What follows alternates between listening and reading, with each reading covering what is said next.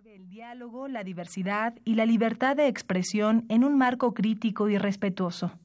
Los comentarios expresados a lo largo de su programación reflejan la opinión de quien los emite, mas no de la radiodifusora.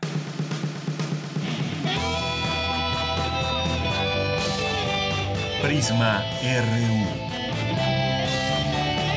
Relatamos al mundo.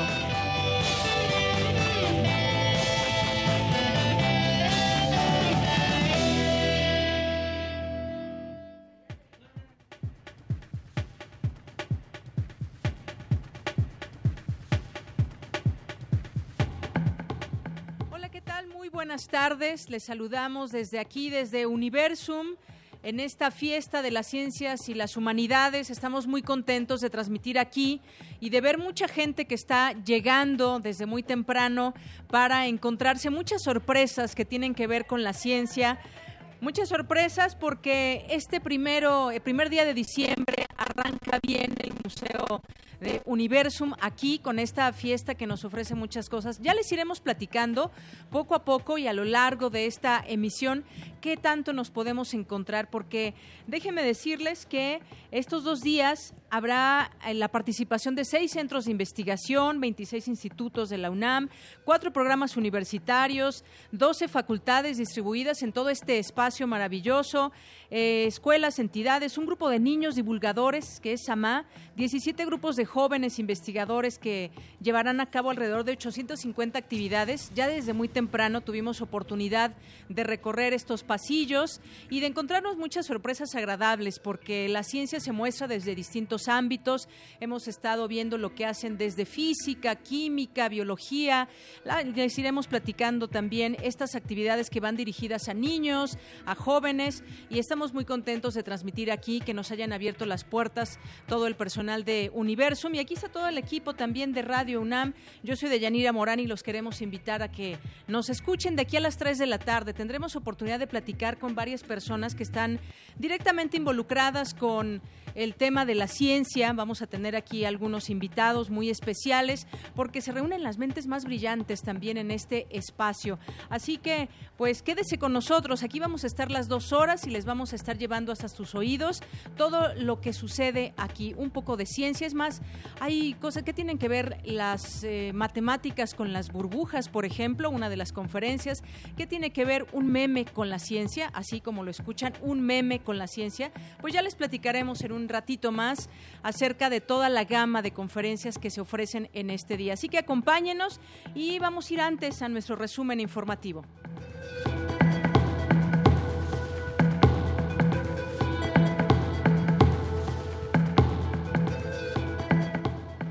Y bueno, pues a las personas que están por aquí, que se acercan con nosotros, este programa tiene la finalidad de dar a conocer información de nuestra universidad todos los días de una a 3 de la tarde. Estamos tratando de pues ir a distintos campos universitarios donde están sucediendo cosas. Y así arrancamos hoy nuestro resumen con información también de eh, información nacional, internacional de la UNAM. Y arrancamos con Julia Carabias, que es académica de la Facultad de Ciencias de la UNAM, que fue designada por el Senado de la República como medalla Belisario Domínguez por sus aportaciones en defensa de la ecología. Por tercer año consecutivo, el Centro de Exposiciones y Congresos de la UNAM es la sede de la exhibición de autos antiguos Petromóvil, que estará abierta al público a partir de este viernes y hasta el próximo domingo. Ayer tuvimos oportunidad de platicar con el presidente de los autos antiguos y nos explicaba, van a estar más o menos 90 automóviles, se podrán tomar ustedes fotografías y conocer de qué año son. Hay por ahí uno, un auto de 1904. Y en temas nacionales, en Chiapas, elementos del ejército arribaron a Chalchihuitán para realizar trabajos de labor social con los indígenas tzotziles desplazados por el conflicto con Chenaló. La Cámara de Diputados aprobó la Ley de Seguridad Interior, la cual dota a las Fuerzas Armadas de un marco regulatorio para combatir al crimen. En tanto, la Secretaría de la Defensa Nacional modificó su alto mando y designó a nuevos titulares en la Subsecretaría, la Oficialía Mayor en la Fuerza Aérea Mexicana y su Contraloría. Para las tareas de reconstrucción, tras el pasado sismo, la Ciudad de México propuso destinar 477 millones de pesos, de acuerdo con el proyecto de presupuesto para 2018 entregado a la Secretaría de Finanzas. Esta mañana el priista Miguel Ángel Riquelme tomó protesta como gobernador de Coahuila para el periodo 2017-2023.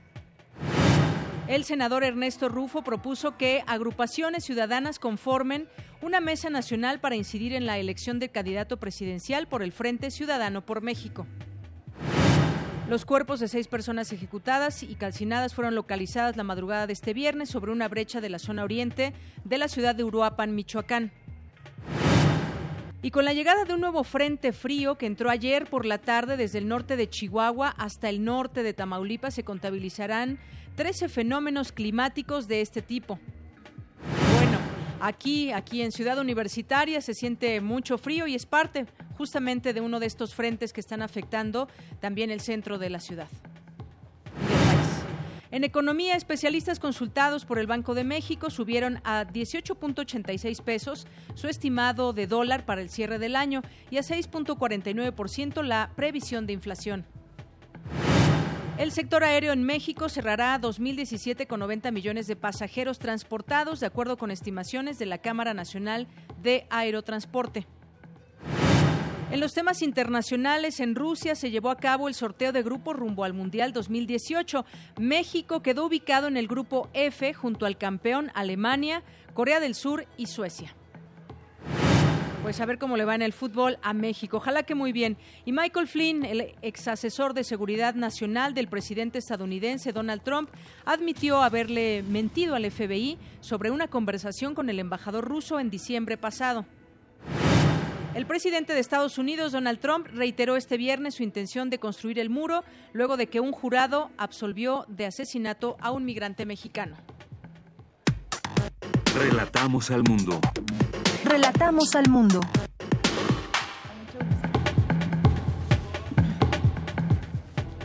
Bien, pues estamos muy contentos de estar transmitiendo aquí desde Universum, desde esta feria, fiesta, es una fiesta de las ciencias y las humanidades. Estaremos platicando con varias personas y para iniciar, de una vez arrancamos con Carmen López, que está aquí a mi lado, ella es coordinadora general de esta fiesta de las ciencias y, las humanidades. Muchas gracias por estar con nosotros, Carmen. Bienvenida a este espacio de Radio UNAM y de Prisma RU. Muchas gracias a ti, Deyanira, y gracias a todos por esta oportunidad. Bueno, pues yo decía al inicio que ya recorrí todas las carpas y nos podemos encontrar muchas cosas, muchas sorpresas, muchos jóvenes que están explicándole a otros jóvenes, a niños, a los visitantes de qué se trata la ciencia desde sus respectivos institutos, facultades o desde donde nos acompañen. Yo quisiera que me platiques, pues es una coordinación muy grande la que se tiene que hacer aquí, mucha gente participando. Platícanos un poco de esta fiesta. Sí, mira, Deyanira, es la quinta edición y por lo tanto estamos muy contentos que, que, sigamos, sigamos presentes con esta fiesta de las ciencias y las humanidades, que realmente este, es es muy interesante porque convergen ambas disciplinas, ambas vertientes, las ciencias exactas, duras, con las humanidades y las ciencias sociales. Y bueno, la verdad es que eh, tenemos eh, 69 centros e institutos, programas universitarios, facultades, jóvenes a la investigación y niños a la investigación participando en esta fiesta. Y lo que perseguimos es de que, que transmitan su pasión por la investigación y por la ciencia a todos los chavos. Nuestro público este meta evidentemente son estos chicos de bachillerato y de universidad, pero eh, como tú pudiste mencionar perfectamente, vienen familias completas, vienen, vienen desde niños, este, los papás, y entonces realmente es, es para nosotros muy gratificante ver cómo se asombran y cómo sienten y, y, tocan la ciencia, porque eso es lo que a veces nos hace falta para agarrarle cariño. Así es, y fíjate que además en esta en esta fiesta hay varias sedes. Una de ellas es aquí en Universum, donde se conjunta siempre mucha gente. Eso da mucho gusto que existe esa curiosidad por conocer cómo se relaciona la ciencia en nuestra vida cotidiana. Estará esta sede hoy y mañana a partir de las 10 de la mañana y hasta las 6 de la tarde, pero también hay otras sedes. Exacto. Mira, te cuento, de Yanira, que tenemos en la Ciudad de México tenemos tres sedes. Aquí, bueno, sí, nuestro Museo de Ciencias, este Universum, tenemos en el Museo de la Luz, que está en San Ildefonso, en el centro de la ciudad. También tenemos muchas actividades allá y tenemos en la Fesista Cala el día de hoy. Esto en la Ciudad de México, pero también al interior de la República tenemos en San Luis Potosí, en Mérida, en Morelia, en, Juriquilla. Realmente tenemos ocho, ocho ya este, sedes de nuestra fiesta de la ciencia y las humanidades y eso la verdad nos, nos, este, nos da muchísimo gusto porque estamos tratando de llegar pues a, a todos los chavos de, de nuestro país. Así es. ¿Y sabes qué me ha llamado también mucho la atención? muchos de los temas que se van a tocar aquí, que ya empezaron desde muy temprano a platicarse. Se puede hablar, por ejemplo, desde la pobreza, desigualdad y derechos humanos con los programas que tiene la UNAM. Yo decía al inicio también, se puede hablar desde la ciencia, que un meme que tiene que ver con la ciencia. Eh, tenemos, por ejemplo, Quelites, así como lo escuchan, historia de sabores y saberes. Hay una presentación, un documental, todo esto que tiene que ver con la ciencia. Pero hay una serie, una cantidad tremenda de... Son 850 850. sí, son 850 actividades que van a, ser, van a ser completamente gratuitas para todos. Y la verdad es que sí, o sea, tenemos desde las ciencias sociales, está evidentemente los programas universitarios, por ejemplo, de derechos humanos, con muchas actividades para públicos incluyentes. De hecho, estamos por, eh, por iniciar un teatro de seña y verbo que tiene muchos fans, por si todavía quieren llegar, la verdad es que están cordialmente invitados. Y, bueno, y tenemos pues las ciencias duras también, o sea, toda la parte de biotecnología, de biología con una colección impresionante, eh, este, tenemos ciencias nucleares, física, eh, con un show de, de, luz que tienen ahí muy interesante. O sea, realmente sí, este, tenemos para, ahora sí que de alguna forma, eh, siempre lo comento, pero este, es muy importante mencionar que en la UNAM tenemos ya 120 carreras universitarias y la mayoría detonan en 13, 17 máximo.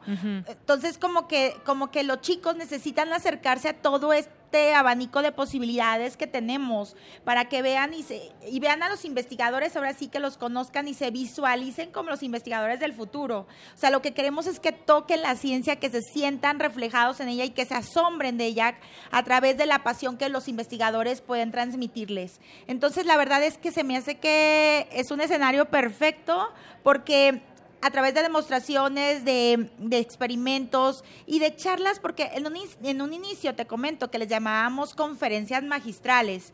Y sinceramente ya sabes que el investigador, pues con sus tecnicismos o su lenguaje acá que la verdad no entendíamos nada, entonces la gente normal, bueno, entonces ellos o sea, rompen este paradigma, aterrizan su lenguaje a los chicos. Entonces, la verdad, pues los, los enamoran más. Entonces, sinceramente, eso yo creo que ha sido uno de los, de los plus para esta fiesta. Y además veo jóvenes muy jóvenes, vienen de prepas, de CCHs, hasta jóvenes de secundaria. Y yo creo que es un buen momento porque están en una edad de mucha curiosidad. Muchos de ellos tendrán que definir sus siguientes pasos, qué carrera estudiar. Y creo que esto les sirve muchísimo porque pueden aprender o pueden descubrir cosas que quizás en la escuela todavía no aprenden. Es decir, qué hace un instituto, por ejemplo. Podemos ver distintos animales que traen ya el Instituto de Biología, por ejemplo, que te explica, explican todo el proceso que de una mariposa y actualmente para qué sirve que esté volando por ahí una mariposa. Todas esas preguntas se pueden descubrir en esta, en esta fiesta. Exacto, y la verdad es que eh, esta parte de que sea tan inmediata la respuesta, porque de pronto uno va a una conferencia magistral y sí, pasa sus preguntas y respuestas, pero bueno, siempre sí hay como una barrera.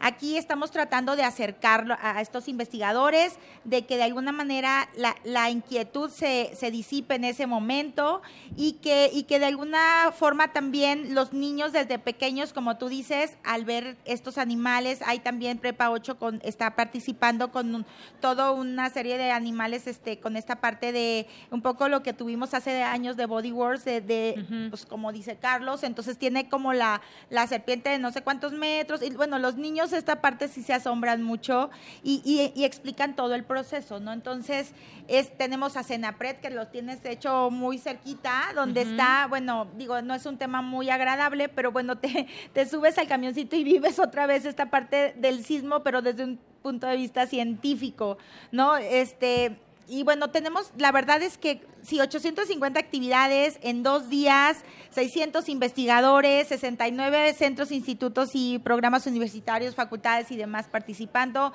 Pues ahora sí que es una gran oferta para que por favor nos sigan también en redes, que la verdad es que sí, nuestro hashtag es ahora sí que hashtag fiesta CIH, este, puedan, eh, va a haber, están ya viendo transmisiones en vivo de todas las charlas, por ejemplo, las que están con intérprete de, señas, que están este, en el Teatro Universum. Y bueno, estamos tratando de hacer una conexión a través de redes también sociales con los chavos, porque pues es lo que, lo que, lo que aplica el día de hoy, ¿no? Claro, lo que aplica. Y te decía, eh, tú hablas de 850 actividades y también hay muchas conferencias a lo largo de este día. Muchas ya empezaron, muchas están por comenzar y seguirá el día de mañana. Mira, por ejemplo, ahora que nos visitan muchos jóvenes, eh, y a veces hablamos de las drogas, por ejemplo. El cigarro, el fumar, pues se, se vuelve una droga al ser adicto, por ejemplo. Hay una conferencia muy interesante, ¿fumar o no fumar? Esa es la pregunta. Y en esta se exhibieron resultados de investigaciones respecto a los ingredientes de los cigarros.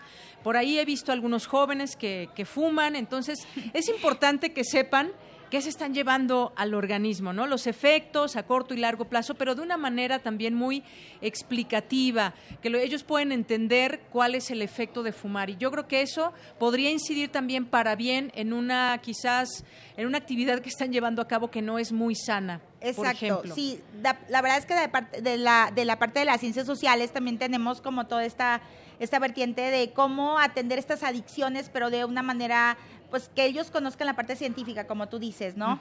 Eh, de hecho, por ejemplo, también eh, eh, tenemos en el Instituto de, de, mm, Ciencias de la Tierra y de que son todos los geos, geografía, geofísica, este, ciencias de la atmósfera, tenemos también toda esta parte de conocer, o sea, tiene una cueva, entras y bueno, tocas todos estos, estos elementos de la Tierra y esta es una que tengo que decirlo también, eh, eh, tenemos una fiesta incluyente, entonces esta parte también nos acerca porque, bueno, este no solamente es a través de escuchar, sino tocar, o sea, ahora sí que tocas la ciencia en todos los aspectos. Claro, mira, hay otra que también me gustó mucho, ¿cuál es tu sabor favorito? Y te explican cómo es que detectamos los sabores otros animales, por ejemplo, perciben los sabores igual que nosotros, a diferencia de los otros cuatro sentidos que pueden regular el comportamiento en muchos contextos. El sentido del gusto es un regulador determinante para el comportamiento de ingesta de alimentos y bebidas. Es decir, podemos encontrar muchas preguntas, pero también muchas respuestas aquí en esta fiesta. De hecho, de hecho, bueno,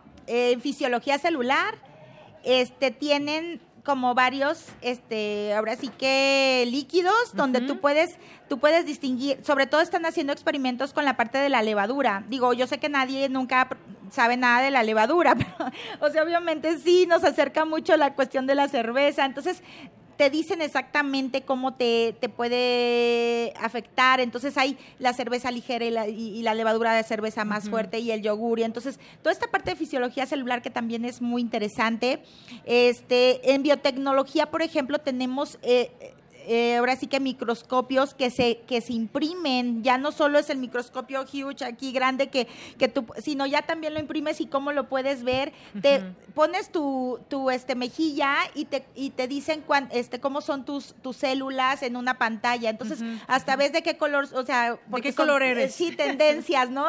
y entonces, bueno, son tantas cosas que te van acercando y te identificas completamente con, con la ciencia, ¿no? Entonces, la verdad, este, sí queremos que vengan muchos chavos. El año pasado tuvimos una afluencia en los dos días en las ocho sedes de aproximadamente 42 mil chavos. Este, pues queremos que todos los chavos se acerquen a esta fiesta de alguna u otra forma, en transmisiones, en, en, live streaming, a través de ustedes, a que, través la verdad. redes sociales. En redes sociales. Entonces, bueno pues muchas gracias que nos explicas al respecto de toda esta coordinación y organización que has de haber tenido muchísimo, muchísimo trabajo y los queremos invitar a que se metan a la página de Universum y ahí pueden encontrar también eh, pues todas las ponencias. Ahorita los, por ejemplo, los podemos invitar a ese tema que me encantó, el uso del diccionario de español desde tu tablet o teléfono inteligente. Es a las 2 de la tarde en el Salón de Maestría. Pero ahí pueden encontrar para cada gusto, para cada tema, lo que le interese a cada quien. Así es, Deyanira. Pues muchísimas gracias por estar con nosotros, Carmen López. Muchas gracias a ti y a todos. Muy buenas tardes. Ella es coordinadora general de esta fiesta de las ciencias y las humanidades.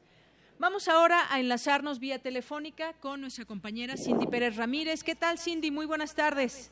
Muy buenas tardes, Deyanira. Te saludo con mucho gusto a ti, al auditorio de Prisma RU y a todas las personas que se encuentran en el universo disfrutando de esta fiesta de las ciencias y las humanidades. Pues desde muy temprano se dieron cita cientos de jóvenes en esta sede del universo, que en esta ocasión reunió a 50 stands con más de 50 actividades, donde centros e institutos de investigación, programas universitarios, facultades de la UNAM, jóvenes y niños a la investigación estarán compartiendo por dos días lo fascinante de sus trabajos.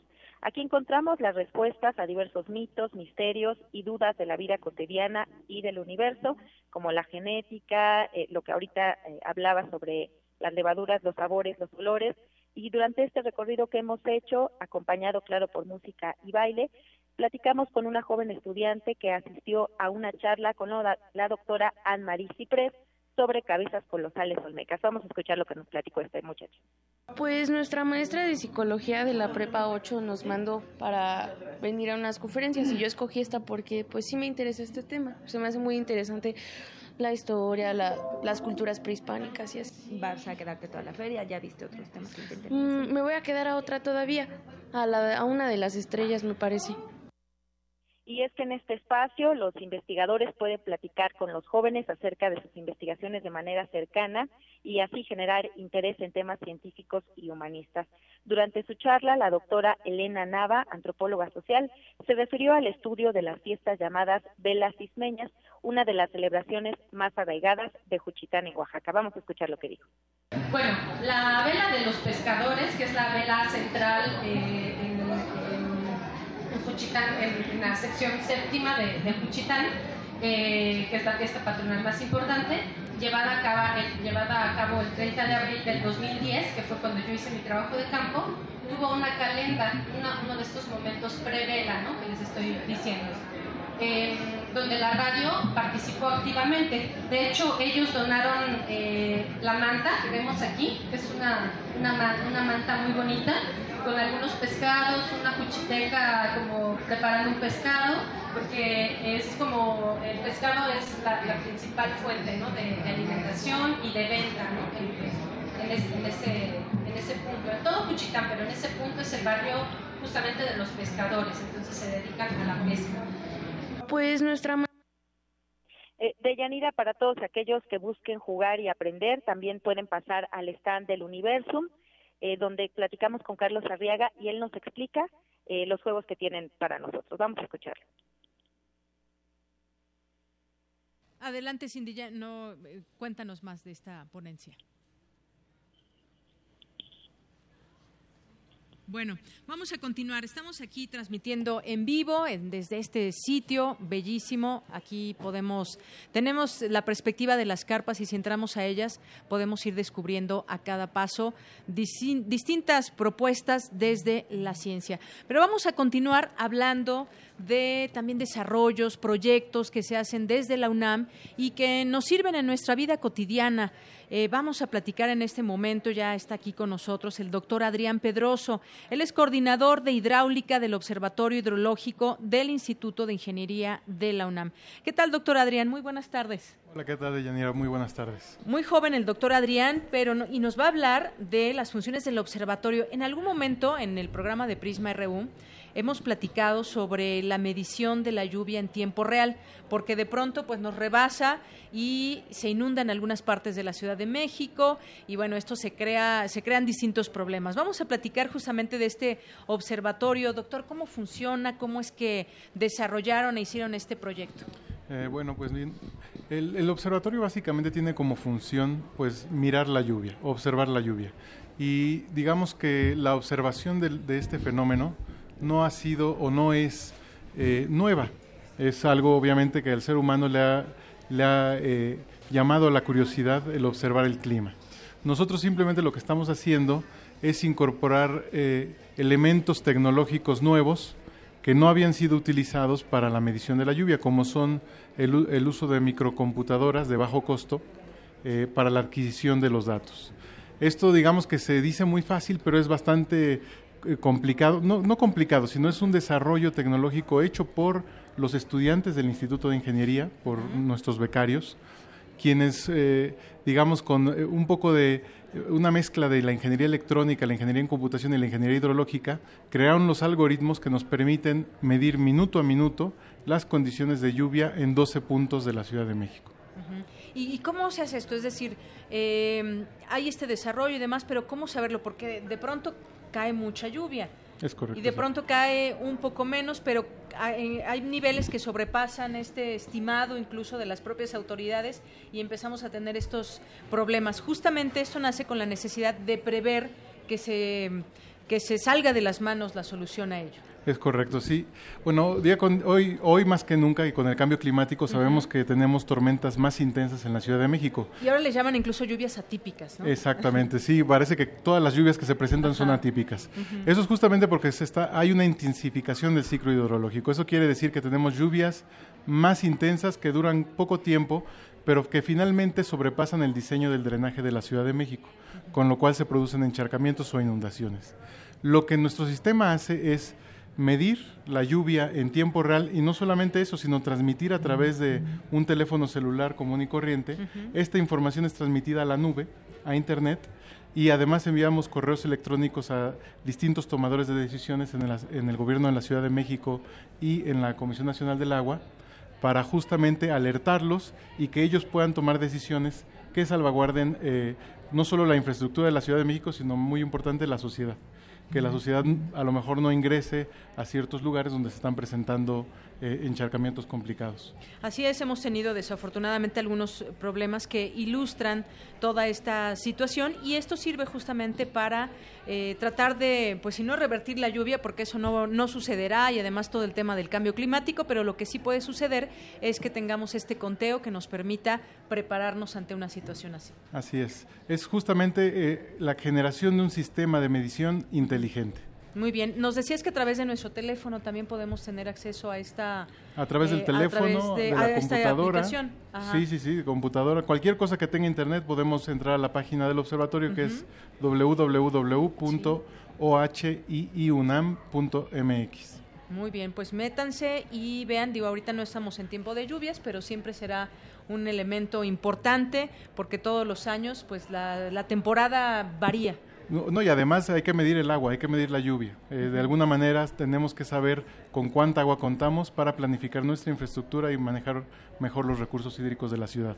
Eh, otra cosa, me gustaría invitarlos también a que pasen al stand del Instituto de Ingeniería, donde tenemos una estación nos trajimos una estación armada con la computadora, con la transmisión de datos, para que los jóvenes puedan ser testigos de cómo se hace la medición en tiempo real con un rayo láser y que vean la tecnología de cerca y además se puede ir perfeccionando poco a poco porque pues esto surgió por una necesidad y ustedes tuvieron a bien desarrollar este proyecto, pero pues todo va a ir cambiando la misma tecnología, entonces si ahora entienden cómo funciona este mecanismo, seguramente se tendrán propuestas para el futuro. Es correcto, sí. Muy bien, pues yo te quiero agradecer muchísimo, doctor Adrián Pedroso, coordinador de hidráulica del Observatorio Hidrológico del Instituto de Ingeniería de la UNAM, que nos acompañes y que platiques aquí con nosotros y con todo el auditorio que nos está escuchando vía radio y la gente que se acerca aquí, que tiene curiosidad por conocer más de estos temas, pues que hayas estado aquí con nosotros. Gracias. Al contrario, muchas gracias a ti, Deyanira. Muy buenas tardes.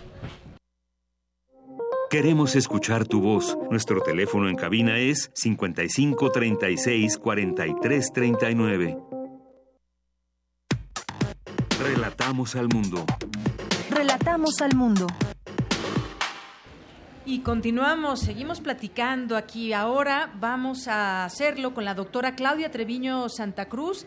Ella es investigadora del Instituto de Biotecnología de la UNAM. Doctora, qué gusto que esté aquí con nosotros para platicarnos acerca del Instituto de Biotecnología. Bienvenida. Gracias, el gusto es mío estar aquí.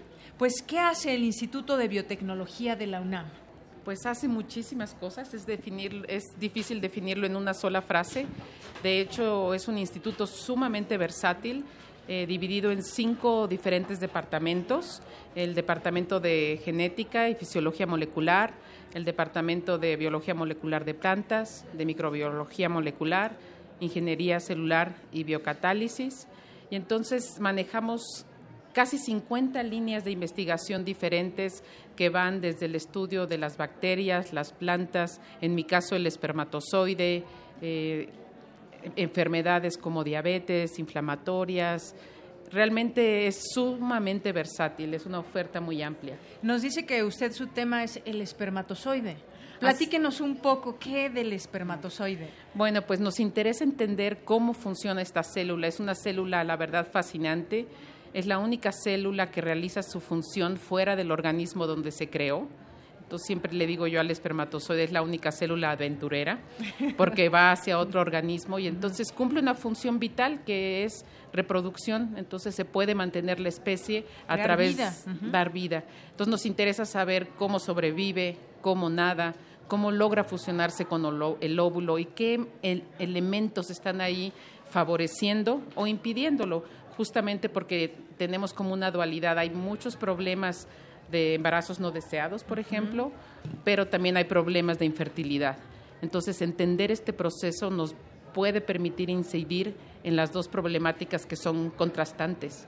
Así es, y hablando de este tema también y aprovechando, a las 2 de la tarde, quienes se quieran acercar, hay una conferencia en el foro anexo Embarazo no planeado en adolescentes, que ha sido pues un, problema muy grande para México. Ocupa el primer lugar entre los países de la Organización para la Cooperación y el Desarrollo por embarazos adolescentes. Hay que preguntarnos por qué sigue ocurriendo esto, a qué riesgos de salud se enfrentan los jóvenes. Así que, pues siempre es bueno conocer de, de todos estos temas, a dónde nos llevan. Claro, pues sobre todo porque existen hoy en día las alternativas de anticoncepción tanto para hombres como para mujeres, que entonces lo que falta es difundirlo, conocerlo, desmitificarlo. ¿no? Así es. Y saber cómo funciona nuestro propio cuerpo, saber qué hace un espermatozoide cuando llega al óvulo, cómo es que llega y cómo es que podemos evitar que llegue también. Las dos cosas, sí. Y nosotros manejamos para esto tres diferentes especies.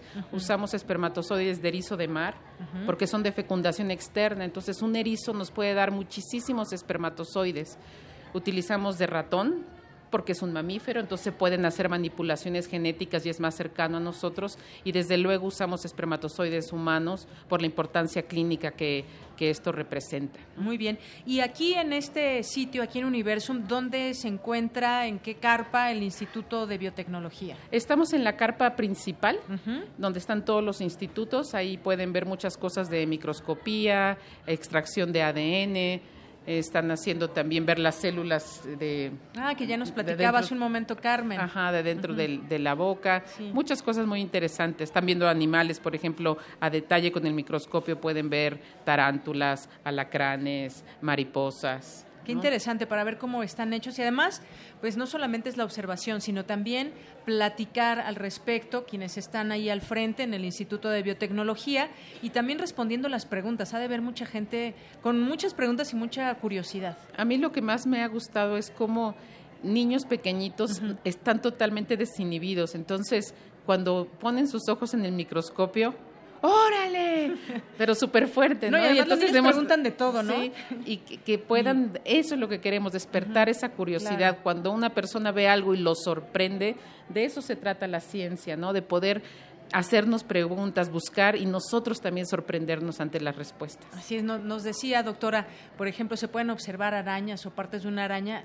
Yo no tengo idea cómo es una araña por dentro. Sería muy interesante que la gente que venga traiga a sus niños o los jóvenes que están aquí presentes, que se acerquen a todos estos lugares. Yo creo que podemos pasar bastantes horas sin aburrirnos recorriendo cada uno de estos stands. Claro, así es, y invitarlos si quieren algo ya más específico. Nosotros el próximo año, el 20 de abril, vamos a tener nuestro tercer día de puertas abiertas. Entonces también aprovecho para hacer la invitación.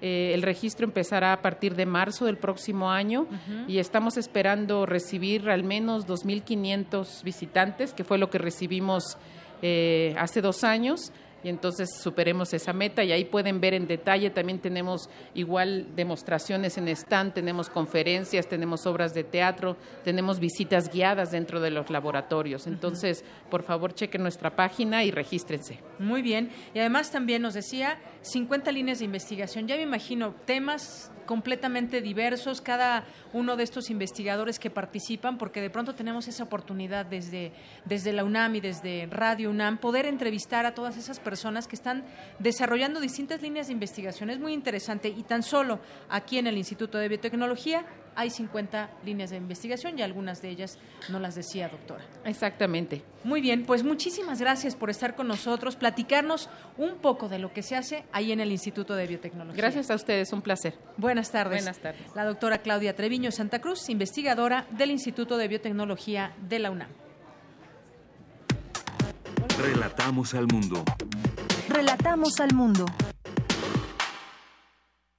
Bueno, y aquí hay algunos visitantes, muchos visitantes. Y entre ellos está aquí conmigo al lado. ¿Cómo te llamas? Mi nombre es Joali Guzmán. Joali Guzmán. Sí, sí. Muy bien, ¿y de dónde nos visitas? Mira, traes porra. Eh, de la secundaria 71. De la secundaria 71. ¿Y tienes cuántos años? Este, 14. Oye, ¿ya tuviste oportunidad de darte una vuelta aquí por Sí, las sí, sí. carpas? ¿Y qué has descubierto? ¿Qué, qué es No, lo que más te ha pues muchas cosas más inter- muy interesantes, este, mecatrónica más que nada. Y pues es muy, bueno, te, sí te explican muchas cosas, es muy, muy, muy este, entretenido y muy educativo. Muy bien, ¿y vienes con tus compañeros de la secundaria? Sí, Muy bien, debería de pasar alguno de ellos también Sí, para mira, que platicar aquí con ese- nosotros, pero mira, ya se echaron a correr.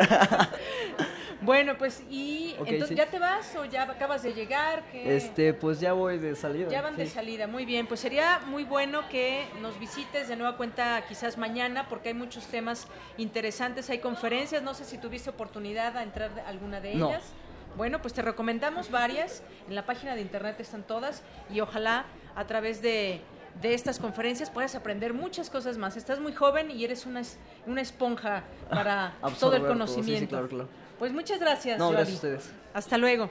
Y también tenemos aquí otra visitante. ¿Cómo te llamas? ¿Cómo te llamas? A ver, un poco tímida aquí. ¿Cómo te llamas? Joana, Joana. ¿Y de dónde nos visitas, Joana? de la Super PG. ¿De la Super PG? ¿Qué es eso de la Super Nada, de- del IEMS. Del IEMS. Ah, muy bien. ¿Y ya tuviste oportunidad de recorrer las carpas con tus amigos que te vienen acompañando? Todavía no van llegando. Bueno, ¿qué te parece si te invitamos a que recorras todas estas carpas y nos vengas a platicar qué has encontrado más adelante? ¿Te parece bien? Sí. Bueno, muchas gracias, Joana.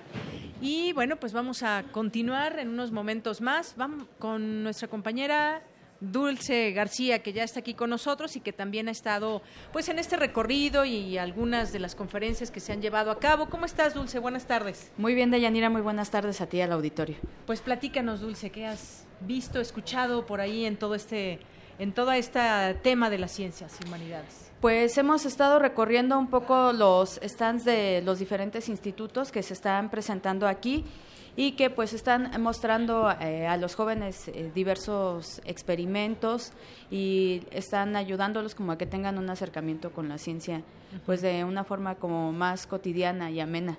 Y bueno, visitamos el stand del Instituto de Química, donde platicamos con Fátima Soto, quien nos habló de las reacciones de secuencia y cómo se van modificando eh, el yodo. ¿Qué te parece si escuchamos parte de lo que nos platicó? Eh, tenemos dos mesas por separado de, de aquel lado. Están explicando lo que es eh, una reacción que, de secuencia, ¿no? Donde pueden observar cierta coloración y cómo se va cómo va modificándose ese elemento, ¿no? Que en este caso es el yodo. Y también les platican un poco qué, es lo que están haciendo como tal en el Instituto de Química.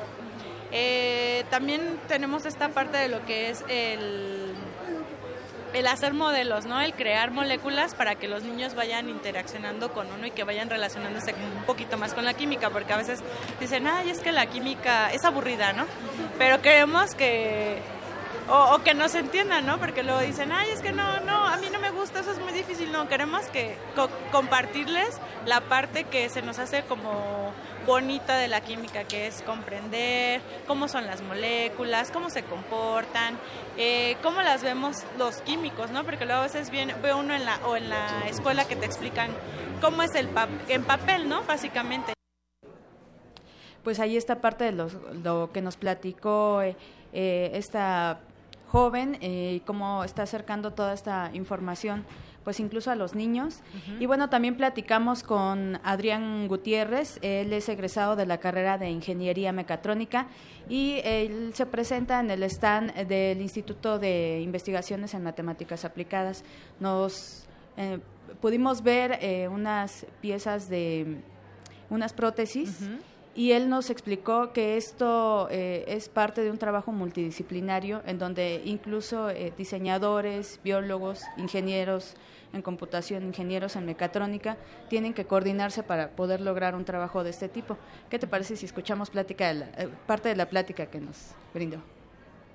bueno, lo que está, está presentando es, venimos como tal en representación de Limas y en representación de un grupo de investigación y desarrollo tecnológico que se llama Hidetec este, ahorita traemos la presentación de las prótesis, que es la, última etapa que se está desarrollando. Este, son, es prácticamente toda la, como las muestras de las diferentes prótesis, desde las primeras versiones que se hicieron, ya impresas en 3D, hasta la última versión que se tiene, que es esta mano de acá. Y bueno, la diferencia con algunas otras es que esta se controla mediante una plantilla, con los dedos de los pies. Bueno, Deyanira, con esto pues estamos viendo que la ciencia, que todas las disciplinas de la ciencia forman parte de la vida cotidiana y que no son inalcanzables como muchas veces se nos ha dicho. Claro, si quieren saber qué es la química, qué hace la química, pues vengan aquí, se los van a, ilustrar, porque muchas veces, pues esa idea que tenemos es que pues muchas fórmulas o de la física y demás, aquí les va a cambiar la perspectiva porque es entenderla desde la persona que ya quizás la estudió y que te puede explicar con eh, ejemplos muy ilustrativos de que, cómo utilizamos la ciencia en todo lo que hacemos. Así es, y sobre todo de manera muy divertida. Pues vamos a seguir visitando estos stands y les vamos a traer más información muy en bien. unos momentos. Pues muchas gracias, Dulce gracias García. A ti, Deyanira. Muy, muy buenas, buenas tardes.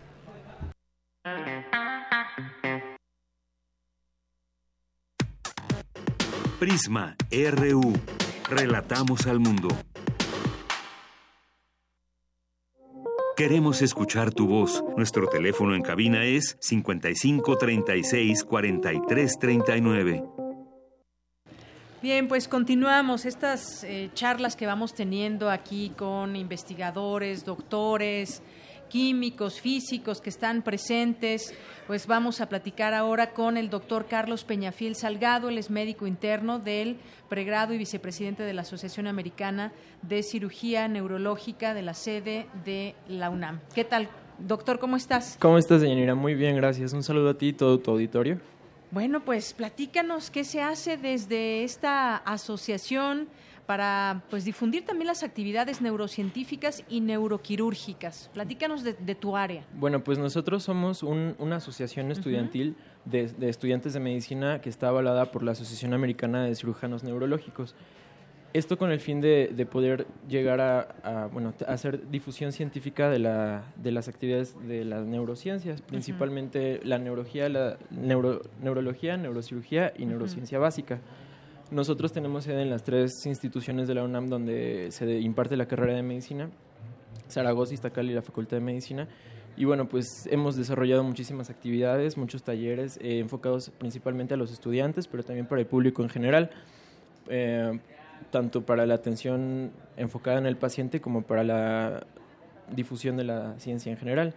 Tenemos, hemos tenido, por ejemplo, un, un talleres de exploración neurológica, de neuroanatomía, muchos, muchos, este, muchas sesiones que versan, por ejemplo, el último fue de neuroanestesia, eh, um, neurointervencionismo eh, con radiología.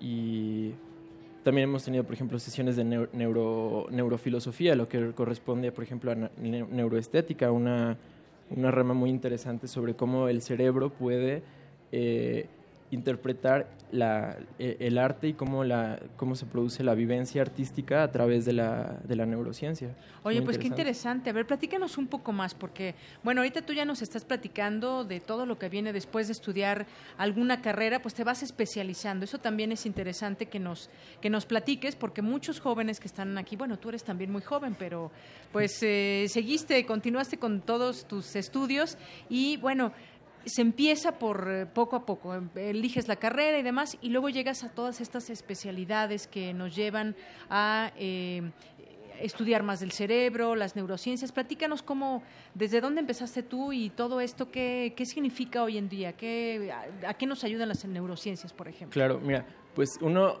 eh, empieza la carrera de medicina, dura de seis años a siete años. Posteriormente, bueno, yo actualmente estoy en el internado, que corresponde a mi quinto año de la carrera.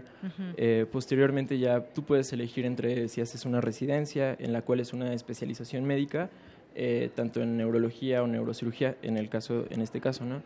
Y, o puedes hacer una maestría o un doctorado, en el cual pues ya te vas a la parte analítica, al, trasfondo, el que construye el fundamento científico del, de las especialidades.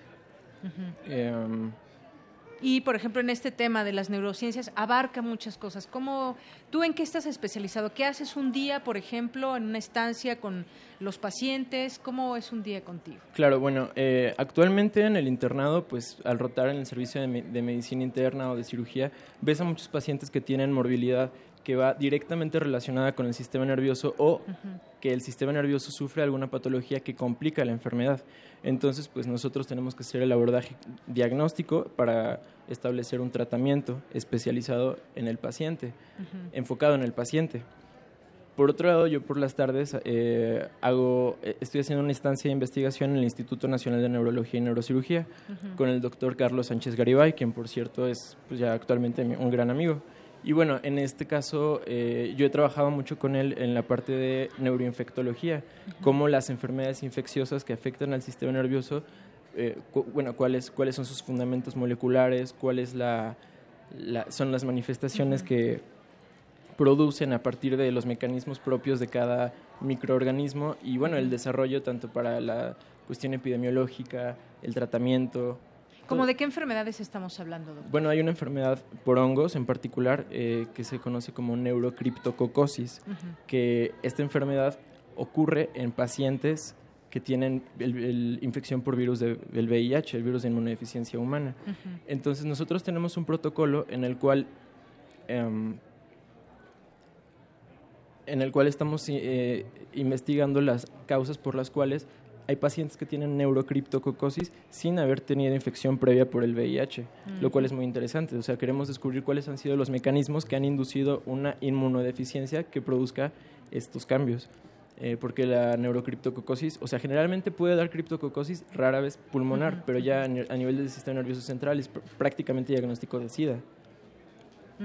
Doctor, ¿y dónde, dónde se puede eh, conocer más? ¿Están representados también aquí? ¿Tienen un stand aquí en la fiesta de las ciencias y las humanidades? Así es, aquí en la fiesta de las, en la fiesta de las ciencias y las humanidades tenemos varias actividades. Tenemos un stand en, dentro del, Museo Universum donde estamos haciendo un taller demostrativo de, de exploración neurológica.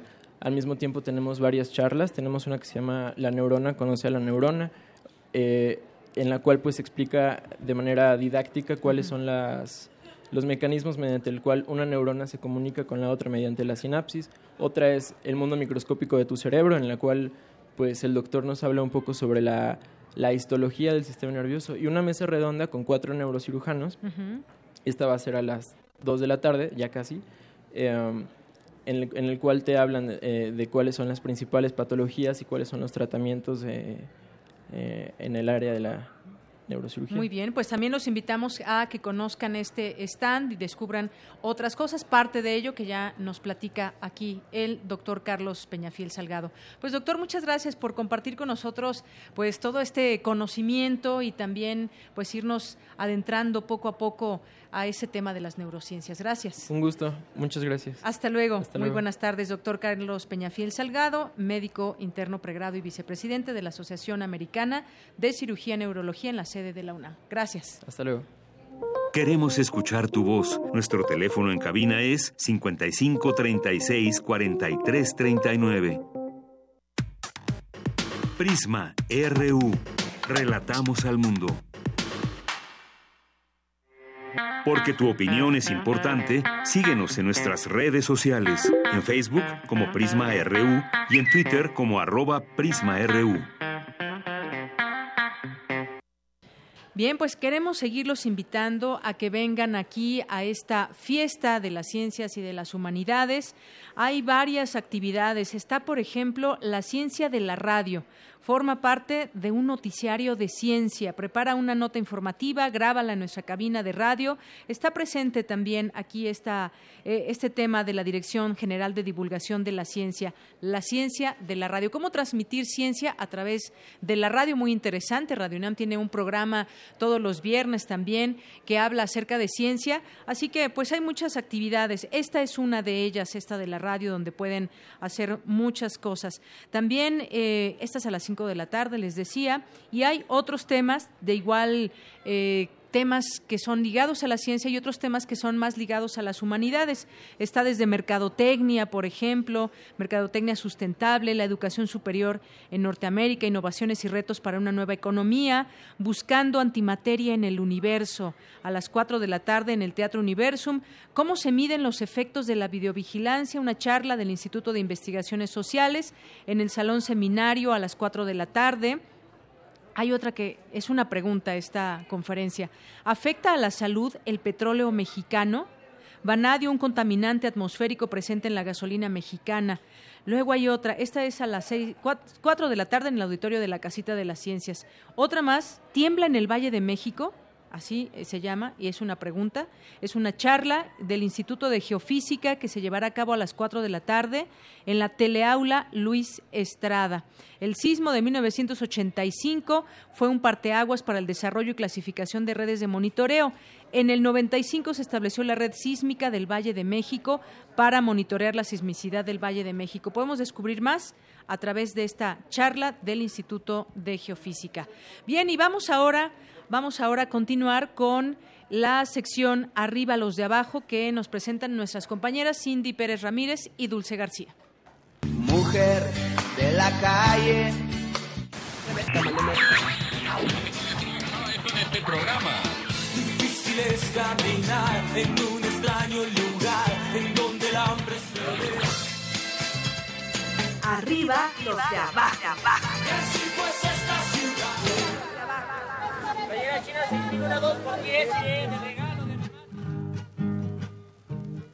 Por los caminos del sur hay rosas, voces y estrellas, son canciones y doncellas bajo un alto cielo azul.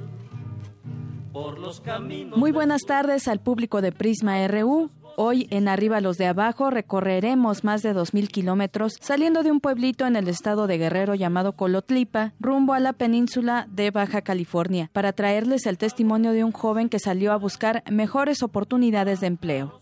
Así es, Dulce. Hugo tuvo que dejar las tardes nazarenas y el río azul que cruza Colotlipa para convertirse en un chollero, que precisamente es la palabra de la semana. Según el refranero popular, es una persona que vive en un lugar donde hay mucho monte y chollas. Aunque también se les conoce así a todos los de Baja California Sur, ya sea de Santo Domingo, de San Isidro, Carambuche, La Purísima, KDG o Los Cabos. La migración interna en México se da principalmente por buscar mayores oportunidades de desarrollo en determinadas entidades, impulsadas por el crecimiento de ciertos sectores económicos como el turismo. Pero las personas también salen de sus comunidades por otros motivos. Datos del INEGI señalan que en 2014, 6 de cada 100 personas cambiaron de entidad en México motivadas por la inseguridad pública o la violencia. Entre agosto de 2009 y septiembre de 2014, se estima que un poco más de 719 mil personas salieron del país. Según el Consejo Nacional de Población, San José del Cabo fue el octavo municipio con más inmigrantes de 25 a 49 años con estudios superiores en el periodo de 2000 a 2015. Justo ahí, Cindy, justo ahí llegó Hugo. ¿Qué te parece si escuchamos la primera parte de la plática que tuvimos con él? Es un bello desafío, la selva con la montaña momento nadie lo tiene predicho de salir de su lugar de origen porque básicamente tú tienes tu vida hecha y nunca sabes el momento en el que vas a cambiar todo eso por unas mejores oportunidades. Ahora sí que esta tierra te brinda más oportunidades y qué mejor que tengas a tu familia cerca porque no es lo mismo una persona que se venga sola y se aventure a una persona que ya tiene familia. Muchas personas vienen aquí solas, se vienen dos, tres meses y al final de cuentas se regresan de nuevo. Una porque no se adaptaron a la vida, dos porque no consiguieron el trabajo que ellos quisieron y tres por la razón de estar solas y extrañar a su familia. Lo que más implicó en la decisión de venirme fue dejar inconclusa mi carrera para poder venirme a trabajar acá porque la vida allá ya no es, no es vida. De acuerdo a las situaciones de, que se están presentando, se estuvieron presentando hace cuatro años en el estado de Guerrero, que hubo casos de violencia, casos de, de corrupción, de que el puesto de tu carrera, por ejemplo, en el caso de licenciatura en Derecho, todos los puestos ya están dedeados. Entonces, fue una decisión muy difícil, pero al final de cuentas fue una de las mejores decisiones que pude haber tomado hasta el momento. Eh, escuchar que encontran, encontraban cadáveres cerca de las escuelas, de las avenidas principales. Aunque tú no debieras nada, pues siempre estás a la expectativa de cuándo te puede tocar por accidente o cuándo te pueden confundir o cuándo no puedas regresar a tu casa. Somos un pueblo agricultor, entonces el alimento siempre va a estar. Eh, las ganas de tú ser alguien o crecer o tener una profesión, pues eran más grandes. Guerrero es una cajita pintada en olinala. Abre Cifras del Instituto Nacional de Estadística y Geografía nos dicen que en 2014 el 39.6% de la población de Baja California Sur era no nativa del estado, siendo el tercer lugar en todo el país en este sentido, superado solo por Quintana Roo con el 51.3% y Baja California con el 44.6%, posicionándolo entre los estados con mayor índice de migración a nivel nacional. Y bueno, la zona de Los Cabos se consolida como el primer destino turístico del Pacífico mexicano, así como como el segundo receptor de turismo norteamericano por vía aérea. La mayoría de los que llegan a este lugar trabajan en el turismo y servicios. Si alguna vez alguno de nuestros radioescuchas visita Los Cabos, podría encontrarse con Hugo, que atiende los teléfonos de un hotel. En la caja hay un que no deja de cantar. Somos una ciudad de mucha, de mucha perdición, como decirlo así, por el turismo porque las personas a lo que vienen aquí es a divertirse, es una, es una ciudad de fiesta, porque muchas personas vienen aquí con el afán de trabajar, pero no les gusta de lo que trabajan, entonces se regresan, pero aquí hay que trabajar desde abajo, no desde cuando llegues vas a tener un, uff, te van a pagar los, el dineral y los dólares se van a llegar. Es, es mentira eso, tienes que ir escalando poco a poco. Pues más que nada extraemos la, la, comida, el clima, completamente el clima, la familia que dejas, la vida que es un poco más relajada que aquí. Eh, las personas tienden a, a migrar a, a, este, a ciudades que son más enfocadas al turismo o que son más conocidas como ciudades turísticas por el, la cuestión de la retribución que te puede dar, ¿no? que puedes tener más fuentes de, de, empleo. Porque si tú lo ves de esta manera, todo lo que tú trabajas aquí, lo, muchas de las personas que lo saben hacer, tienes que agarrarlo como una escuela, porque prácticamente te están pagando para aprender algo que tú no sabes hacer. Entonces, si a mí me pagan por aprender algo que yo después lo puedo hacer de manera independiente, pues que mejor, ¿no? O sea, nos hace más fácil poder crecer profesionalmente y personalmente. Es poca la, las personas que encuentras aquí que son originarias de, de Cabo San Lucas. Tenemos personas de, de estados como Sinaloa, este, del estado de Guerrero, de Oaxaca, de Chiapas. Incluso puedes encontrarte personas que a lo mejor son del mismo lugar donde tú eres, pero que tú nunca los conociste y llevan casi 20, 30 años viviendo aquí, pero te los encuentras y platicando con ellos, oye, ¿sabes que yo conozco a fulano o a sotano? Y dices, ah, es mi tío, ah, es mi primo. Entonces te llegas a sorprender de la cantidad de gente que se viene acá eh, y que deja todo allá, familias, este, conocidos, y acá los vienes a, los vienes a volver a encontrar y los acoplas como tu, como tu familia o como tu pueblo adoptivo, porque el único recuerdo que te queda de allá o lo único más cercano que puedes tener de allá son ellos. Son de la chilena, que ahorita voy a bailar, Bella Perles Acapulco.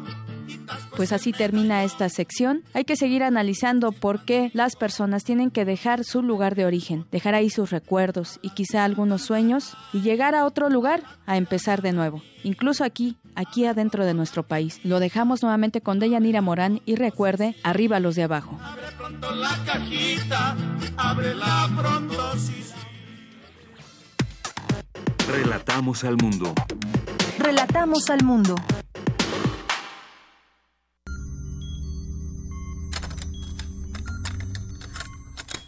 Ponte los audífonos con una pregunta clara. ¿A qué, suena este momento? Momento. Si pudieras musicalizar a cualquier persona, cualquier evento, cualquier circunstancia, tienes música para ir de un lugar a otro. ¿Cómo crees que sonaría? Ley listo. Complacencias musicales de personajes poco complacientes. Lunes, 22 horas. Por el 96.1 de FM, Radio UNAM. El Tribunal Electoral del Distrito Federal te garantiza, entre otros derechos, votar y ser votado, asociarme libre e individualmente, ejercer mi participación como ciudadano. Para ello, el TEDF resuelve las controversias que plantean ciudadanos, candidatos independientes, partidos y asociaciones políticas, entre otros. Como ves, es una función que el TEDF realiza de manera permanente y para todos. Tribunal Electoral del Distrito Federal por la defensa de tus derechos político-electorales. El Museo de Arte Moderno abre sus puertas a la exposición La parte más bella, integrada por 115 imágenes en blanco y negro, cuya temática central es la exaltación de los cuerpos femenino y masculino. Las imágenes están trabajadas en fotograbados, fotocollage, fotoensayos y fotomontajes de 64 artistas de Europa, Estados Unidos, Japón y México. Los contextos de las representaciones del cuerpo van de la calle a las escenas intimistas. La exposición La parte más bella se puede visitar en el Museo de Arte Moderno, Chapultepec, Ciudad de México. Un matrimonio desgastado y una pareja de relegados. Un par de desconocidos y una mezcalería. Radio UNAM te invita a la presentación Almas Gemelas. Un recorrido por las historias, vicios y pasiones bajo el efecto del mezcal. Con la participación especial de Ernesto García, Luis Ibarra y Carlos Osnaya. Domingo 10 de diciembre a las 18 horas en la sala Julián Carrillo. La entrada es libre. Radio UNAM, Experiencia Sonora. Ballets de todos los tiempos. Música medieval, barroca, moderna. Los sonidos que hacen mover al cuerpo en un solo programa. Diáspora de la danza, lunes a viernes a las 6.40 de la mañana y su retransmisión a las 3 de la tarde. Por el 96.1 de FM. Radio UNAM. Prisma RU. Relatamos al mundo. Porque tu opinión es importante, síguenos en nuestras redes sociales, en Facebook como Prisma RU y en Twitter como arroba PrismaRU.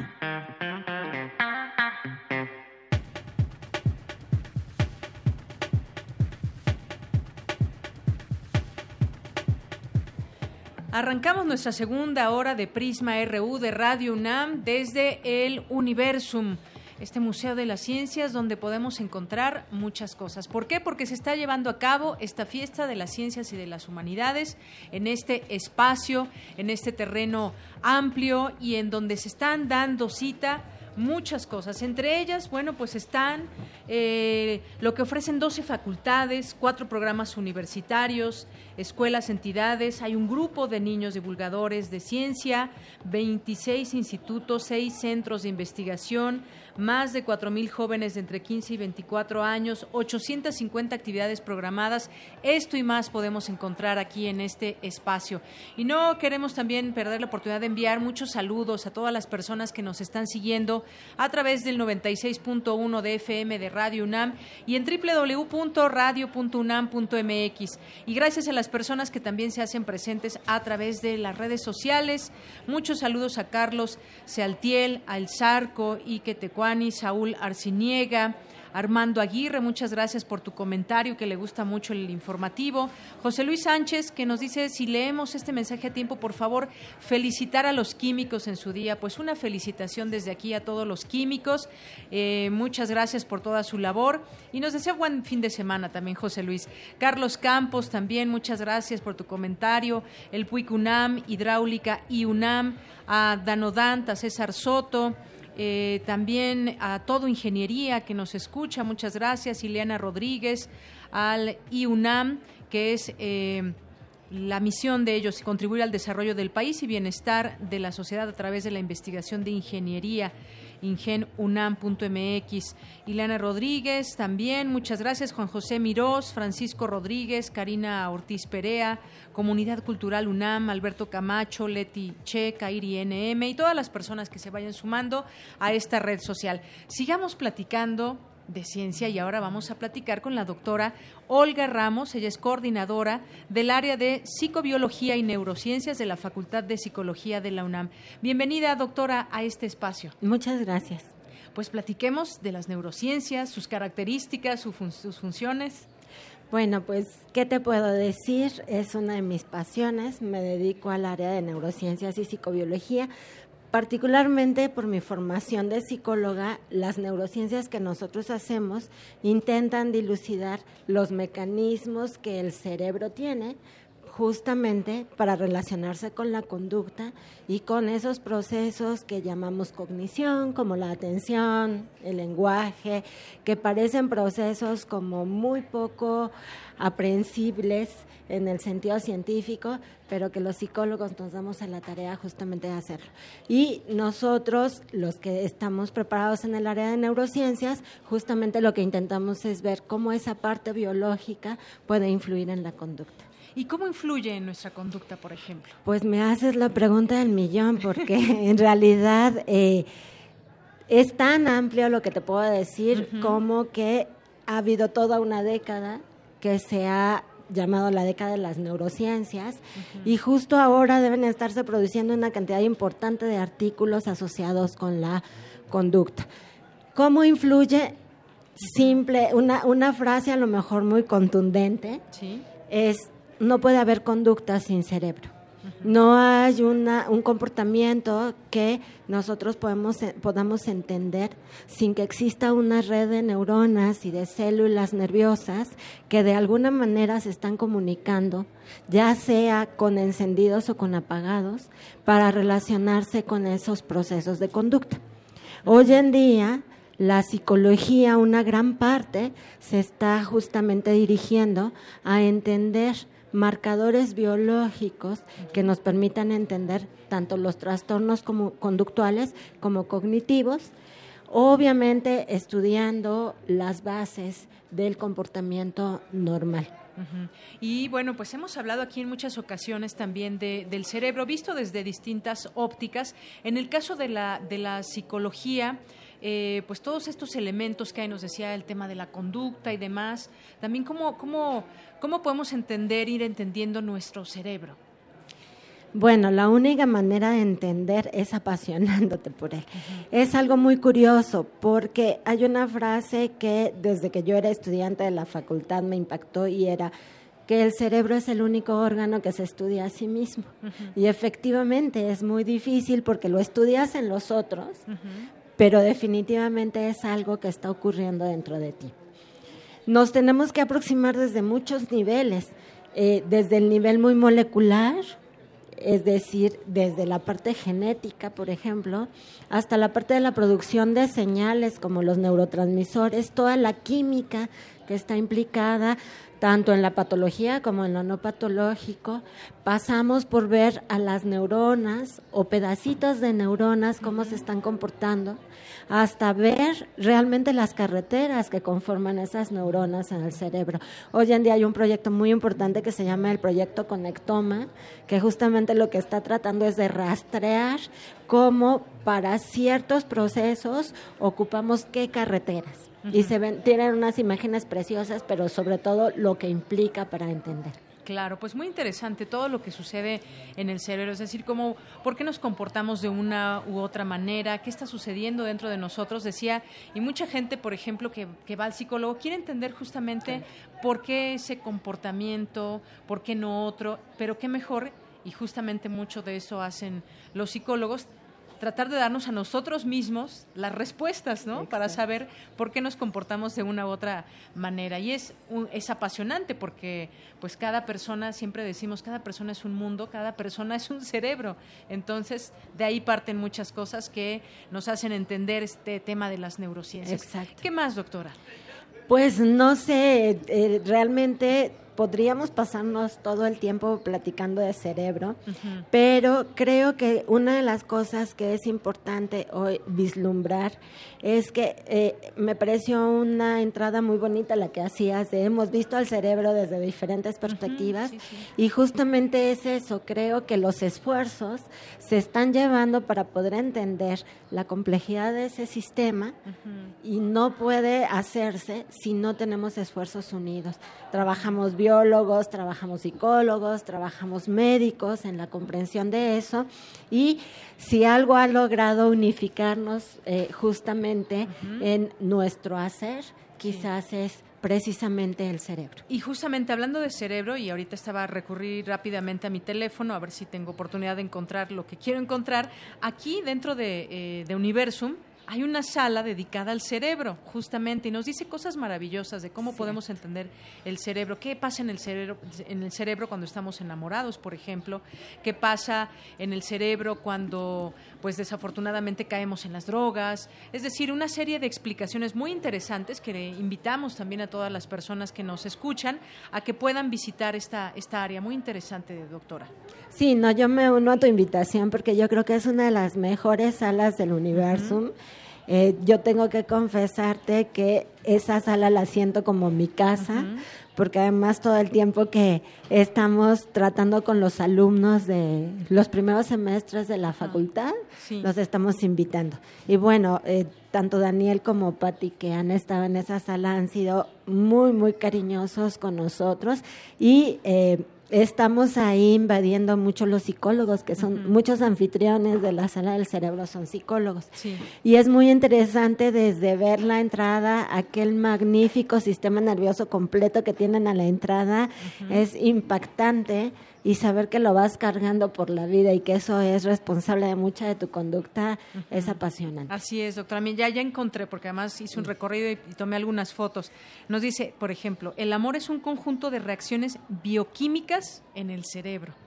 Luego dice por aquí, sí, se localiza en el tejido ventral y el núcleo caudal del cerebro.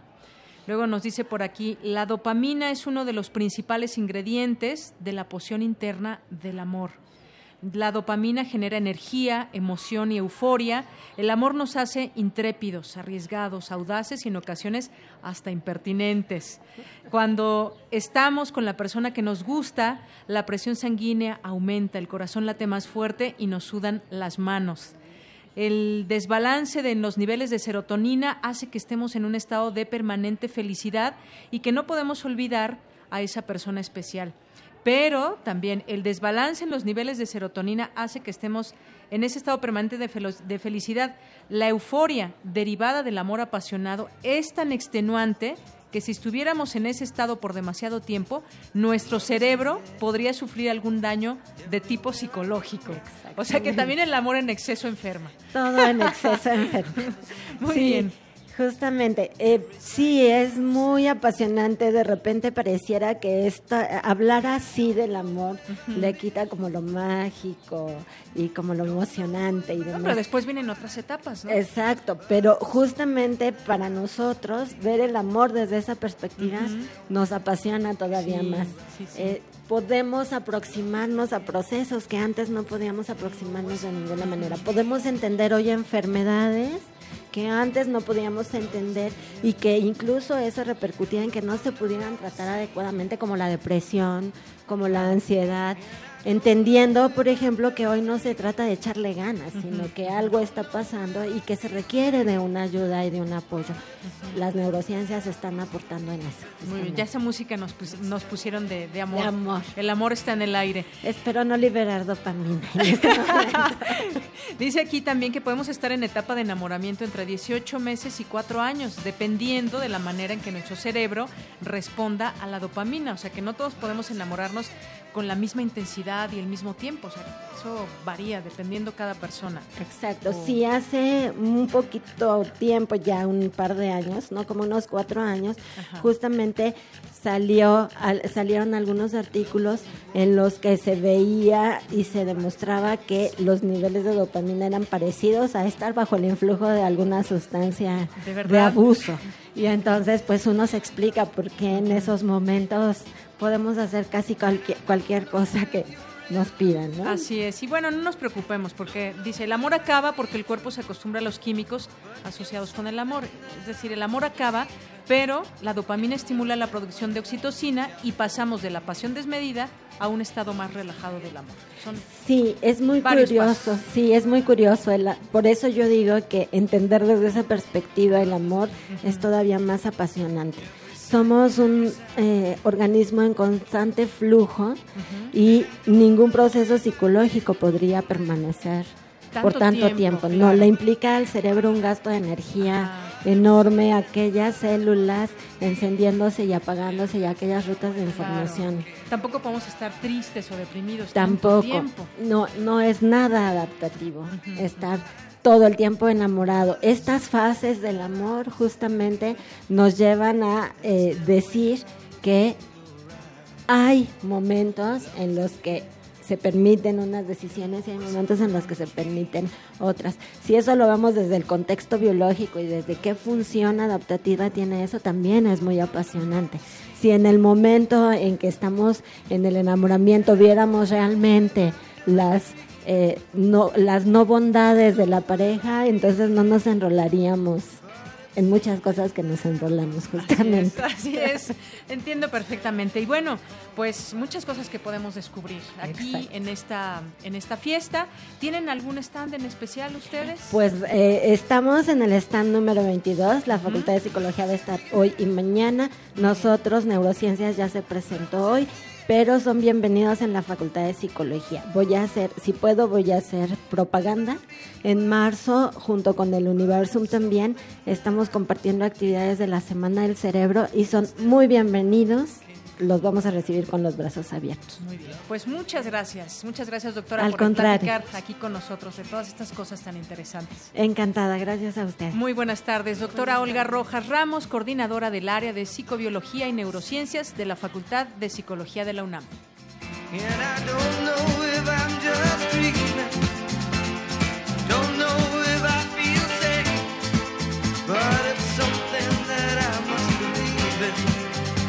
and it's their way.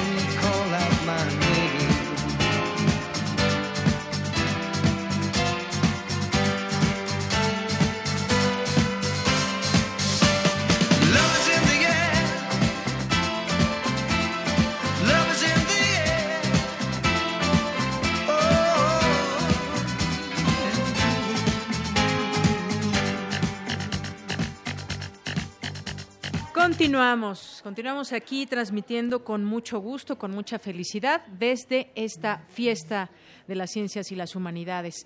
Vamos a continuar ahora con una nota de mi compañera Cristina Godínez en la Facultad de Ciencias de la UNAM. Desarrollan un biosensor para medir glucosa e insulina. Adelante, Cristina. Así es, Deyanira. Se trata de un biosensor en un dispositivo autónomo casero, con el que a partir de una gota de sangre o de saliva se puede medir tanto la glucosa como la insulina y cuenta con la capacidad de mandar los datos a una computadora, teléfono u otro dispositivo electrónico del paciente, del médico o de las instituciones de salud. Este biosensor se originó a partir de la petición de los médicos para contar con un sistema que midiera glucosa e insulina de forma simultánea. Escuchemos a la doctora Catalina Stern, directora de la Facultad de Ciencias de la UNAM. Originalmente la solicitud era tener un sistema, un equipo que pudiera medir glucosa e insulina simultáneamente. Pero la medida de insulina es mucho más compleja. Y para un buen monitoreo de los pacientes que tienen diabetes o incluso para aquellos que todavía no se les ha detectado que tienen diabetes, es importante que puedan medir la glucosa y la insulina simultáneamente. Porque dependiendo del balance entre estas dos, se puede determinar cuál es la situación de salud de los pacientes. Entonces nos dimos a la tarea de diseñar un sistema casero en el que se pudiera medir glucosa e insulina. Y después nos dimos cuenta que esa técnica tan novedosa servía no solamente para medir insulina, sino para medir otro tipo de biomoléculas que pueden ser importantes. Esta tecnología tiene la ventaja de que disminuye el margen de error de 25% de un glucómetro comercial a solo 7%. Habla Mathieu Auteufile de la Facultad de Ciencias. Es una forma dual de medir varios bioanalitos al mismo tiempo, un método óptico y un método electrónico. Todo esto incorporado en un chip. Eh, si se si ubican un portaobjetos para microscopio, uno de cristal, es más o menos de este tamaño. Con una sola gota de sangre o de saliva, como comentó la doctora, hay suficiente material para medir varias cosas a la vez. Además, se ha visto que el biosensor también es viable para medir otro tipo de biomoléculas, como el colesterol, el ácido úrico o los triglicéridos. Deyanira, cabe señalar que el proyecto aún está en etapa de modificación. Este es mi reporte. Buenas tardes.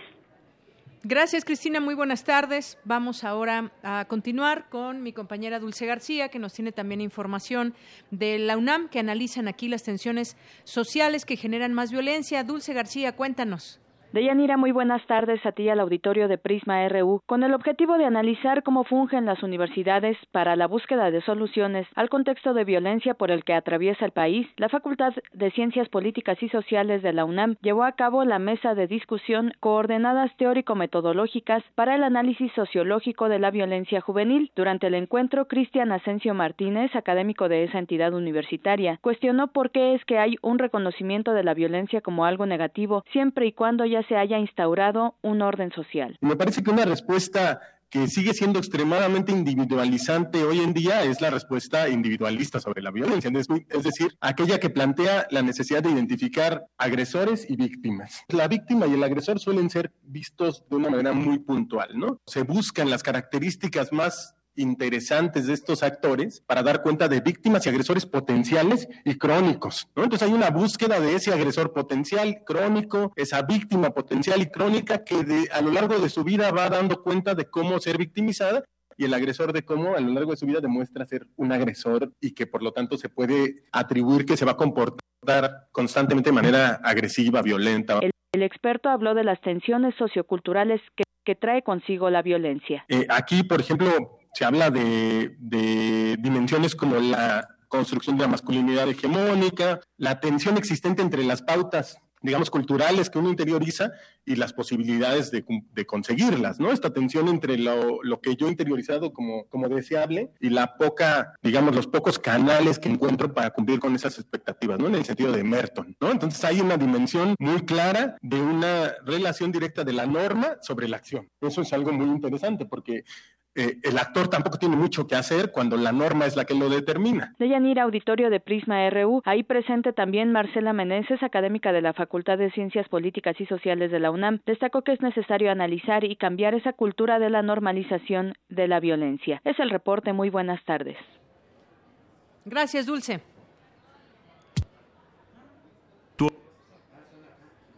al correo electrónico prisma.radiounam@gmail.com. Porque tu opinión es importante, síguenos en nuestras redes sociales, en Facebook como Prisma RU y en Twitter como arroba PrismaRU. Relatamos al mundo. Relatamos al mundo. Escucha la Feria Internacional del Libro de Guadalajara por Radio UNAM. Los viajes de la palabra. Y ahora de las ciencias y humanidades nos vamos a los libros, a la fiesta de los libros allá en la Feria Internacional del Libro de Guadalajara. Allá se encuentra mi compañero Miguel Ángel Quemain, periodista, conductor de primer movimiento que hemos tenido a lo largo de esta semana y que nos ha dado la oportunidad de conocer muchas de las cosas que ahí se están viviendo, presentaciones de libros, sobre todo algunos otros eventos. Y hoy vamos a cerrar esta semana con muchísimo gusto y con mucha información. Miguel Ángel, muy buenas tardes. Hola, Dianira, mucho gusto en escucharte nuevamente. Fíjate que, bueno, ya prácticamente está concluyendo la, feria, concluyen los grandes acontecimientos, los grandes, los grandes temas, como vimos en la semana, la, la presencia de Viva Latinoamérica, de Nombrar Centroamérica, del encuentro de cuento, de los encuentros de literatura infantil y juvenil, para pasar fundamentalmente a la presentación de libros. Es, es, es muy interesante ver como toda la participación editorial y cómo las editoriales independientes tienen poca presencia en las presentaciones, fundamentalmente son las presentaciones de las grandes editoriales como Random House, como Planeta, como Sex Barral, eh, como Porrúa, son eh, fundamentales y las, algunas editoriales universitarias que por ser una feria organizada por la universidad tiene una enorme presencia, por la Universidad de Guadalajara tiene una enorme presencia en presentaciones hay un conjunto, hay un programa académico muy nutrido, muy importante, y eso genera que muchas de las investigaciones puedan ser presentadas en las ediciones que las propias universidades presentan.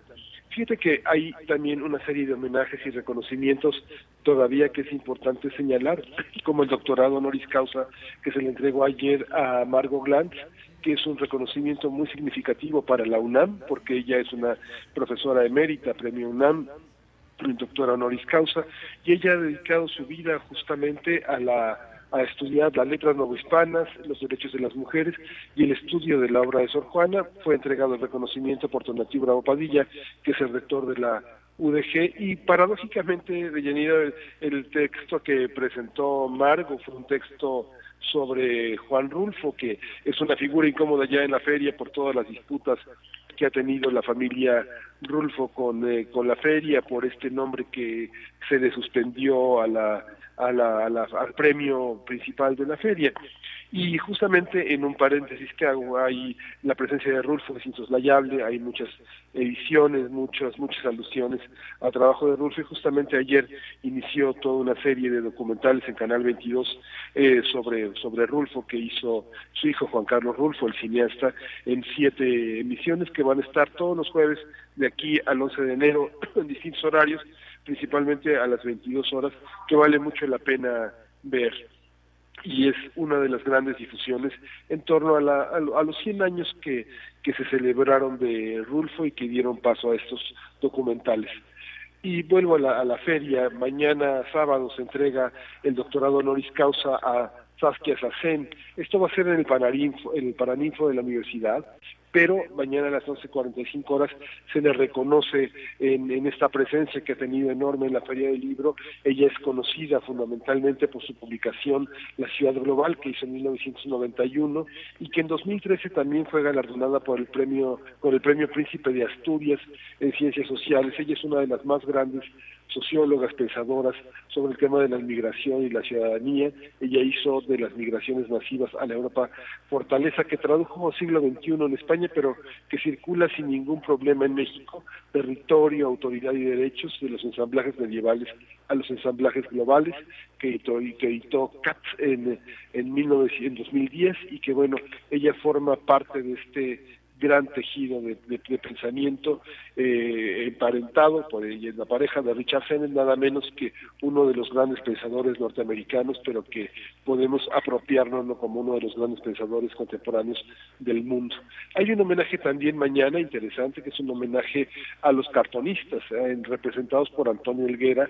Antonio Elguera es un cartonista de la jornada, ha publicado eh, Monosapiens en la revista Proceso, ha sido director de humor político en el Chahuistle, el Chamuco, ha ganado el Premio Nacional de Periodismo en 1996 y 2002, y mañana se le rinde un homenaje también como parte de un, de un foro, el Foro Rius, que estuvo dedicado a la publicación gráfica, a la novela gráfica, al cartón y a la ilustración, que es un espacio que a lo largo ya de muchos años eh, se consolida en esta feria como ya un espacio propio y que pues esperamos que tenga un techo para la próxima edición.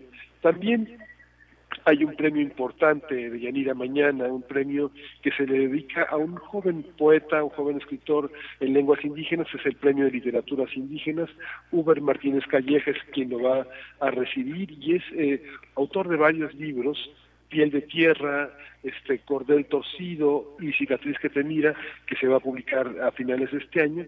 Y bueno, muchas publicaciones, muchas revistas han publicado a este, a este extraordinario poeta eh, mexicano que pertenece, bueno, él estudió en la Facultad de Filosofía y Letras de la Universidad de Guerrero, hizo una maestría en estudios latinoamericanos, pero bueno, es un es un hombre importante en el terreno de la literatura indígena.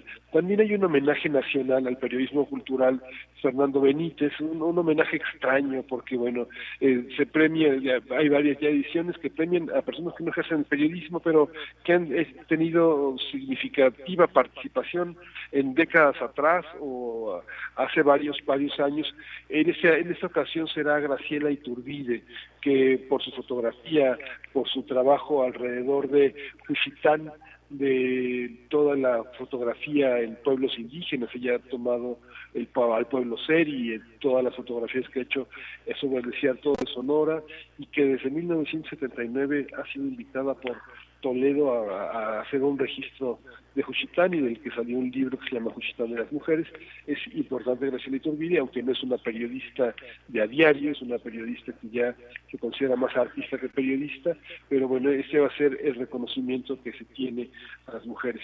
Ha habido un foro, un foro interesante de Yanira, que es el, el, Pensar México, diálogo sobre los retos del próximo sexenio, que sin embargo se, no se ha desarrollado en la feria, sino se ha desarrollado en el auditorio del Hotel Hilton, y han participado Alejandra Barrales, José Goldenberg, José Narro, Rafael Moreno Valle, Armando Ríos Peter, Enrique Ochoa, Margarita Zavala, Aurelio Nuño, este, son eh, participaciones que han tenido una, una repercusión muy, muy pobre, se ha hablado muy poco, no hay una gran discusión de problemáticas que tengan que ver con la actualidad, más bien ha sido como un repaso y una relectura de sus plataformas de, campaña, de, toda esta proyección que, han hecho, de las últimas participaciones fueron las de Ricardo Anaya y las de Dante Delgado, no, no han sido polémicas, no han abogado nada en la discusión actual, excepto el caso de Mir, que le respondió a López Obrador que no era un acomodado ni un improvisado, pero ha sido uno de los foros que menos repercusiones ha tenido, desgraciadamente, a pesar de que estamos a, a unos, a, unos minutos de iniciar todas estas visiones de campaña en relación al, al próximo sexenio.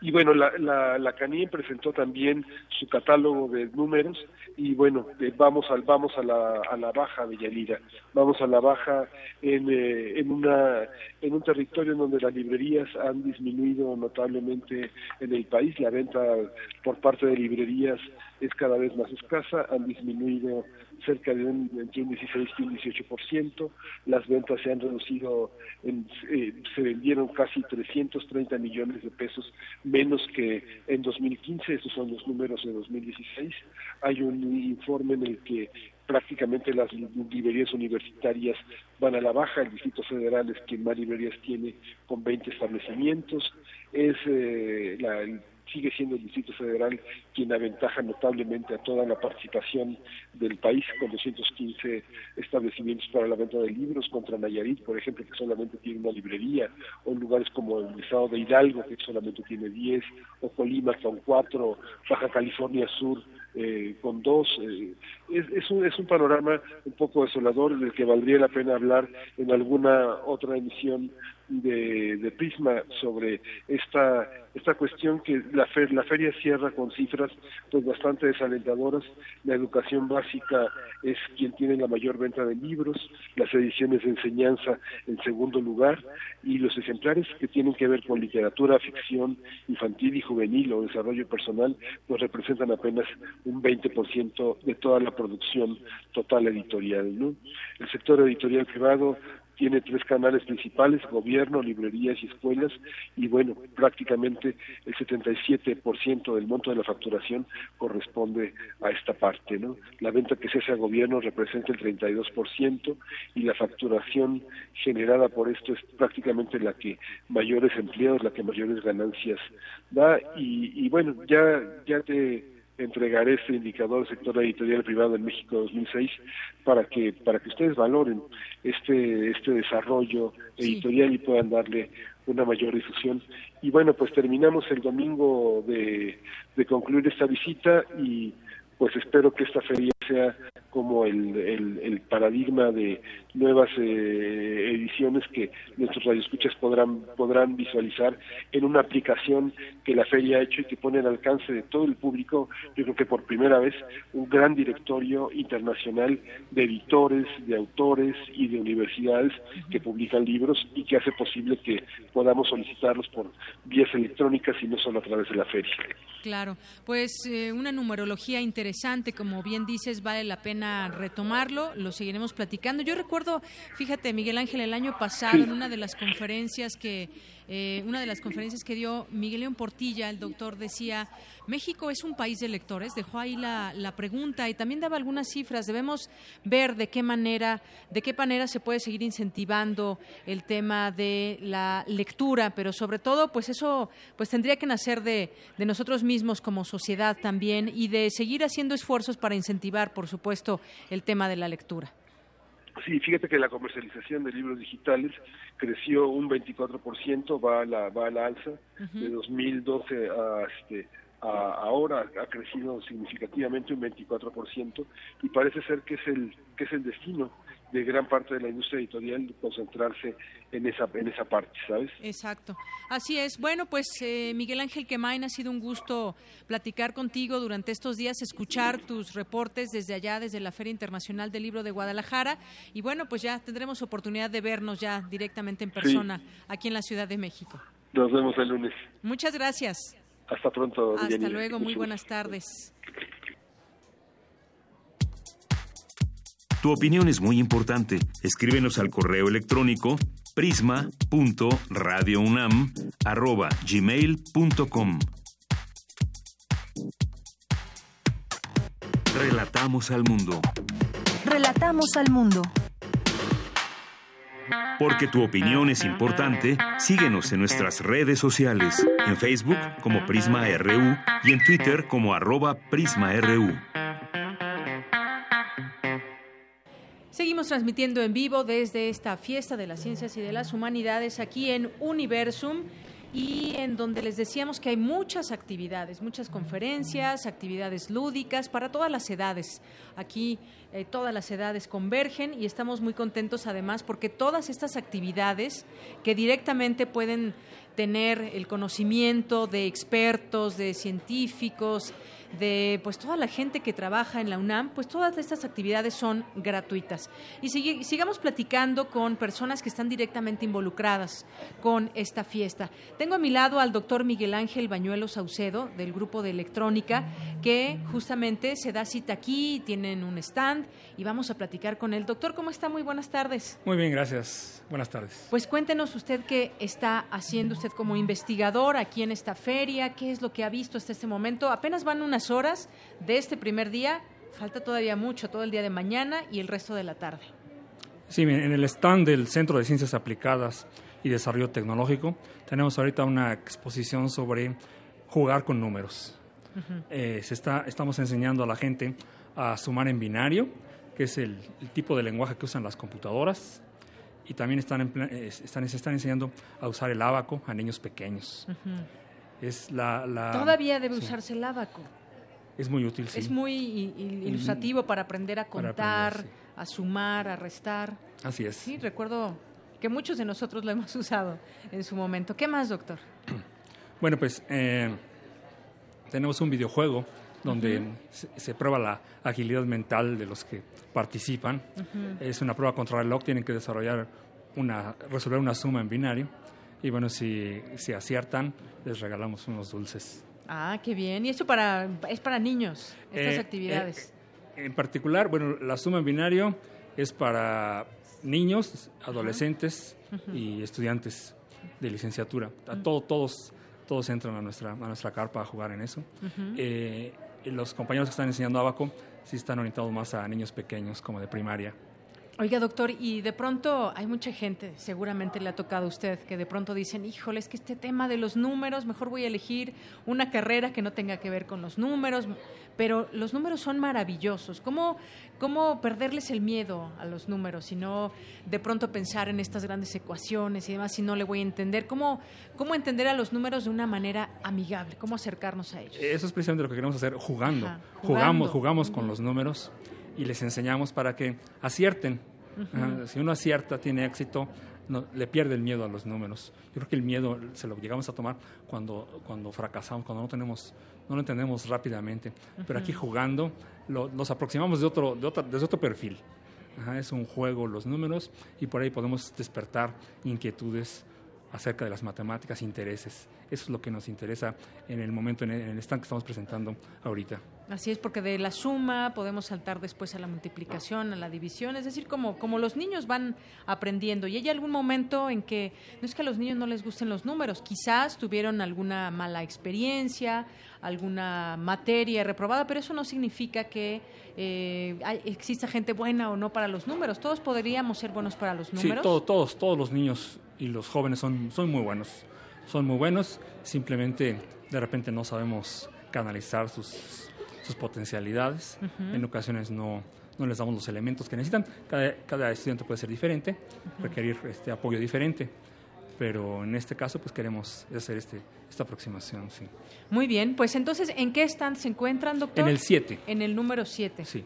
Ahí es del instituto. Del Centro de El Ciencias centro, Aplicadas muy bien. y Desarrollo Tecnológico. Ahí se encuentra ese centro de Ahí ciencias vamos a estar montando estos dos eh, juegos hasta las seis y media del día de hoy. El día de mañana vienen otros compañeros a hablar sobre óptica, otros temas. Muy bien, entonces ahí los esperamos también, los invitamos a que la gente se reúna en este sitio a aprender de los números y entrar en los números de manera de manera lúdica. Sí, sí, nosotros damos una pequeña explicación y después pueden, pueden pasar a las actividades. Claro que sí. Pues doctor, qué bueno que estuvo aquí con nosotros y nos platique acerca de los números. Encantado que me hayan invitado. Gracias. Muy buenas tardes. Buenas tardes.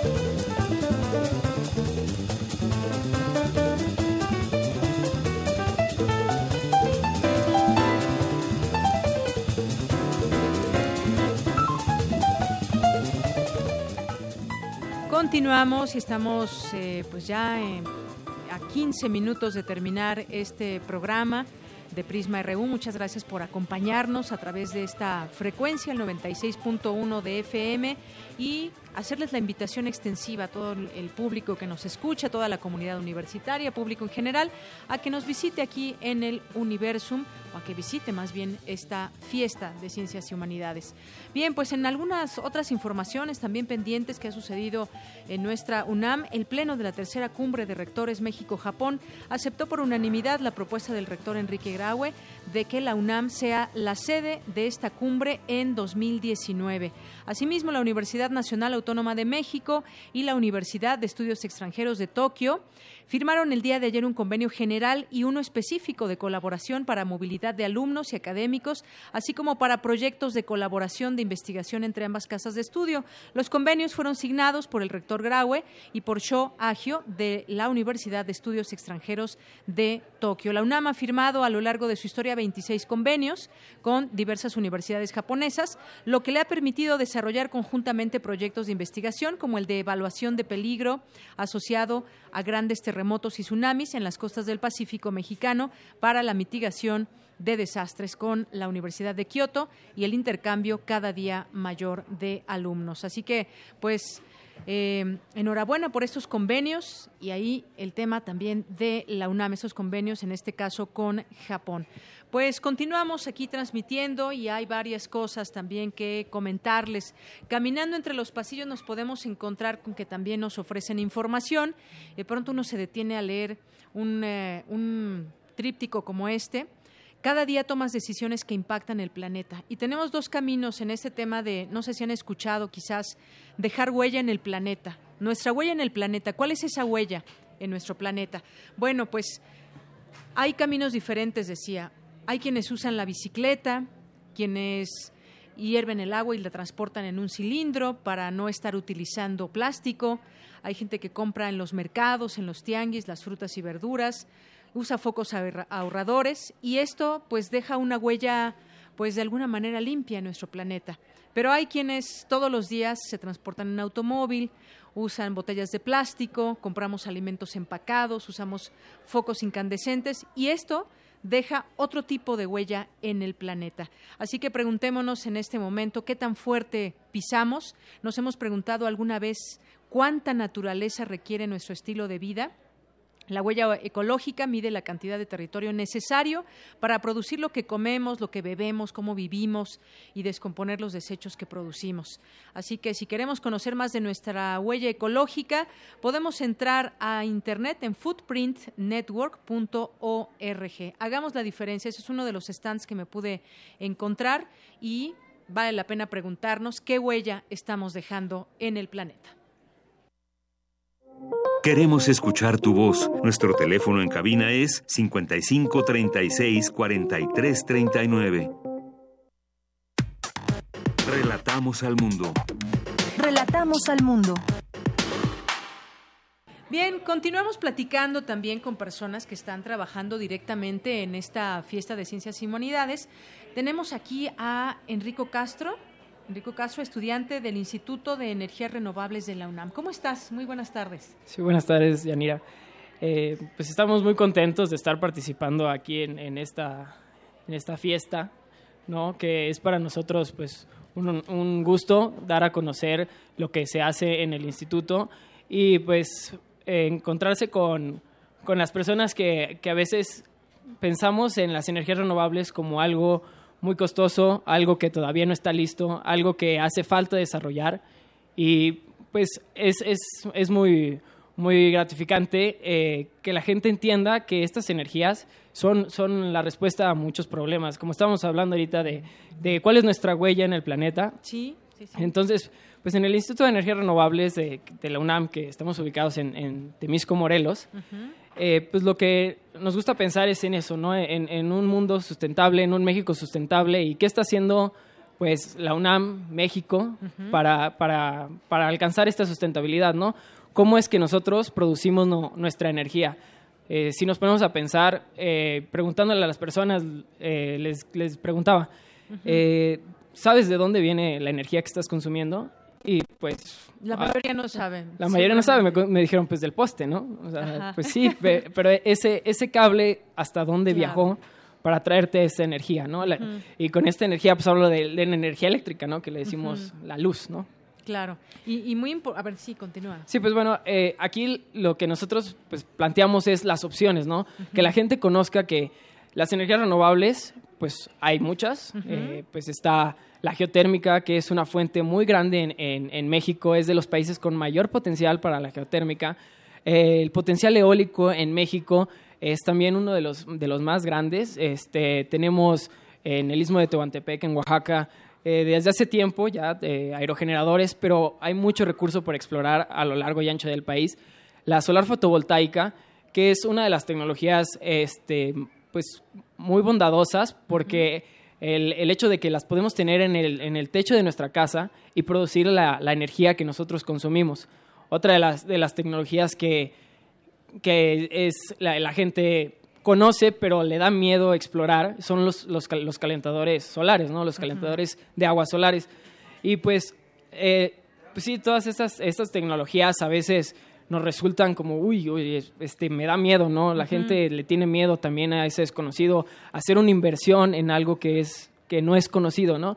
Entonces es, parte, yo creo que de, las universidades, de estos eventos, eh, invitar también a, pues, a, los estudiantes a que, a que eh, formen parte de estas licenciaturas, de estos pos, posgrados y también a la sociedad en general a explicarles que existen, que son factibles, que las estudiamos y que las aprobamos, ¿no? Que, que ya, ya no hay pretexto, ¿no? Que se pueden utilizar, nos van a, nos van a dar un beneficio eh, económico y al final, como mencionabas, eh, eh, un, dejar una huella limpia, bueno, uh -huh. este, pues, limpiar nuestra huella. ¿no? Claro, claro, y estamos a tiempo de hacer muchas cosas. Enrico, eh, ahora que platicabas de todo ese tema de los aerogeneradores, los calentadores eh, solares, pues poco a poco yo creo que vamos a ir dando ese paso. Quizás ahorita todavía lo vemos con cierta reticencia, lo vemos, ¿qué es eso? ¿Es caro?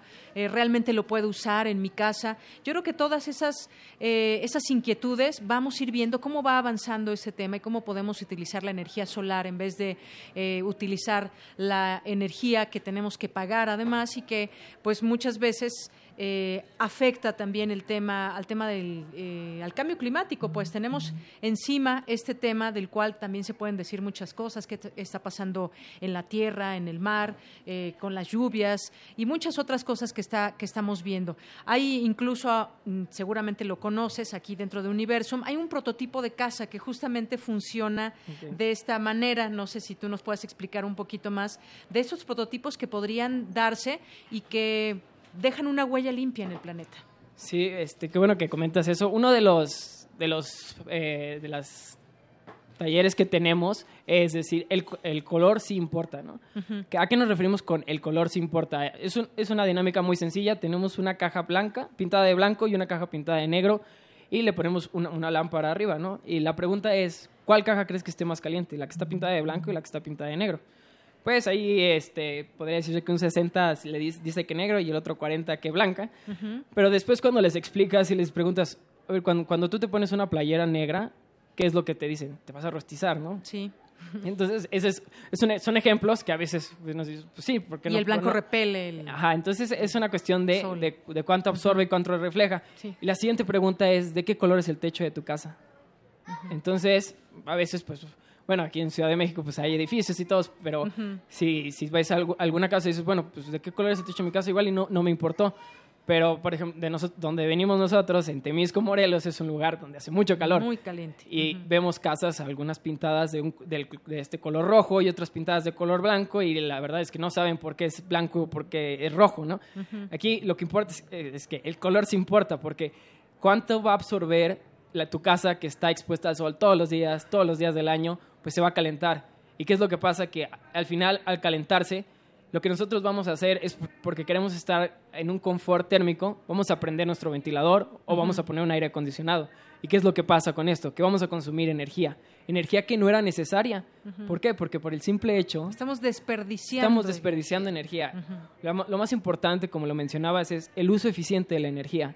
No podemos tener eh, una cuestión de eh, hablar sobre energías renovables, sino primero cambiamos nuestro estilo de vida hacia un uso eficiente, como es lo del diseño bioclimático, que es simplemente construir nuestras casas o tener un diseño en el que la, necesidad energética de esta vivienda, este edificio, esta escuela, pues sea la menor, tener más luz a las horas que son la, de las clases, y pues muchísimas cosas que se pueden hacer. Muy bien, pues muchísimas gracias, Enrico. Ojalá que pues logres concientizar a mucha gente. Yo sé que los jóvenes pues es un es un es un eh, núcleo que está abierto a aprender y está abierto a escuchar este tipo de temas y ayudar, ayudar a que dejemos una mejor huella en este planeta. Pues muchas gracias. Pues muchas gracias a ustedes. Gracias por tu labor y tu actividad. ¿Dónde se encuentran? ¿En qué carpa? Eh, estamos en la carpa eh, segunda que ven entrando Ajá. a la izquierda es Muy el bien. Instituto de Energías Busquen el Renovables. Instituto de Energías Renovables. No y busquen a. Enrico. Muchas gracias. Que estés muy bien, Enrico. Hasta luego, estudiante de Energías Renovables de la UNAM. Y nos enlazamos vía telefónica con mi compañera Tamara Quirós, está en la carpa de Universum. ¿Qué tal, Tamara? Buenas tardes. Hola, Deyanira, muy buenas tardes a ti y al auditorio. Estamos dando un recorrido por esta fiesta de las ciencias y las humanidades y justo me encuentro en el stand del Instituto de Investigaciones Antropológicas y estoy muy bien acompañada. Conmigo se encuentra Manuel Soler. Él es uno de los expositores y encargados de este stand, quien nos va a platicar, nos va a dar un detalle, nos va a hacer esa invitación para que venga el auditorio que nos está escuchando a través de la frecuencia de Radio UNAM, para que, den, para que vengan a esta fiesta de las ciencias y las humanidades. Manuel Soler, muchas, muy buenas tardes, qué bueno que nos acompañas. Cuéntanos qué se van a encontrar en este stand. Hola, muy buenas tardes. Este, en el stand del Instituto de Investigaciones Antropológicas tenemos la exposición Entre Alimentos y Tradiciones en la Ciudad de los Dioses, que trata sobre Teotihuacán y básicamente la pregunta es, ¿qué comían los teotihuacanos? Para abordar esta temática, esta, pusieron varios stands para abordar los diferentes laboratorios desde diferentes perspectivas eh, pues tenemos el laboratorio de fitolitos, paleobotánica, de paleozoología, y yo estoy en el laboratorio de antropología genética, donde estamos abordando la estructura genética de la población a través del ADN mitocondrial, y, y también tenemos aspectos de, de, por ejemplo, en la exposición centra sobre alimentos, hay algunos alimentos que encontrados en evidencia arqueológica son los diferentes alimentos que se consumían. Eso es interesante dado el carácter cosmopolita de Teotihuacán y también como el contraste de, actual que se está viviendo en la alimentación, que como hay varios alimentos procesados en la actualidad y el tipo de dieta que se tenía en la época prehispánica. Por eso es importante también conocer estos cambios que a nivel poblacional y antropológico se van dando. Mencionas muy bien, Manuel, esos alimentos que, bueno, ahora ya enlatados los podemos consumir y que ya no consumimos tanto como el huitlacoche, por ejemplo, que era uno de los alimentos principales eh, de, los teotihuacanos, la ciruela, el epazote, el amaranto, que también son muy benéficos para la salud. Sí, sí, claro, así. Entonces, en esa lista, por ejemplo, nopal, ¿no? Eh, todas esas cosas que incluso han estado ahora promocionándose como un aspecto que podría mejorar las condiciones del síndrome metabólico que está muy elevado en estos días. Este, es una buena, un buen referente para venir a conocer y ver, conocer que hay otros tipos de alimentación a que se puede remitir para poder conservar la salud. Y las tradiciones también. Ah, claro, aparte, el instituto está muy interesado en mantener el, todo el acervo cultural y tradición que hay para toda la población.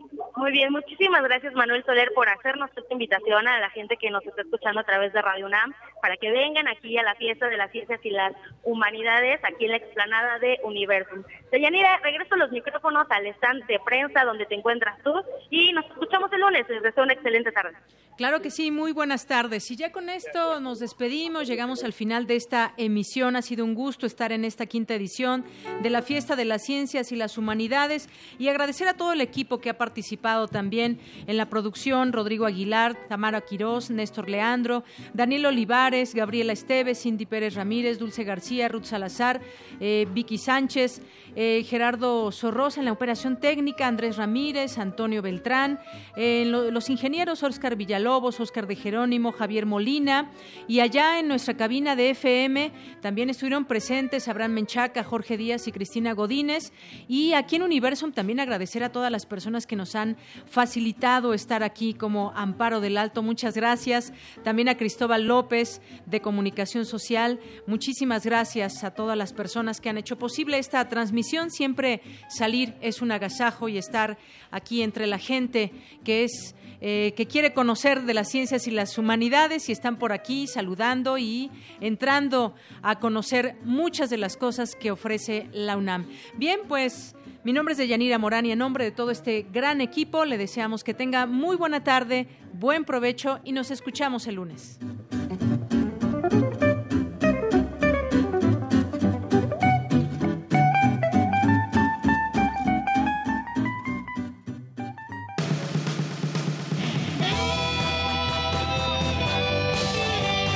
Prisma RU. Relatamos al mundo.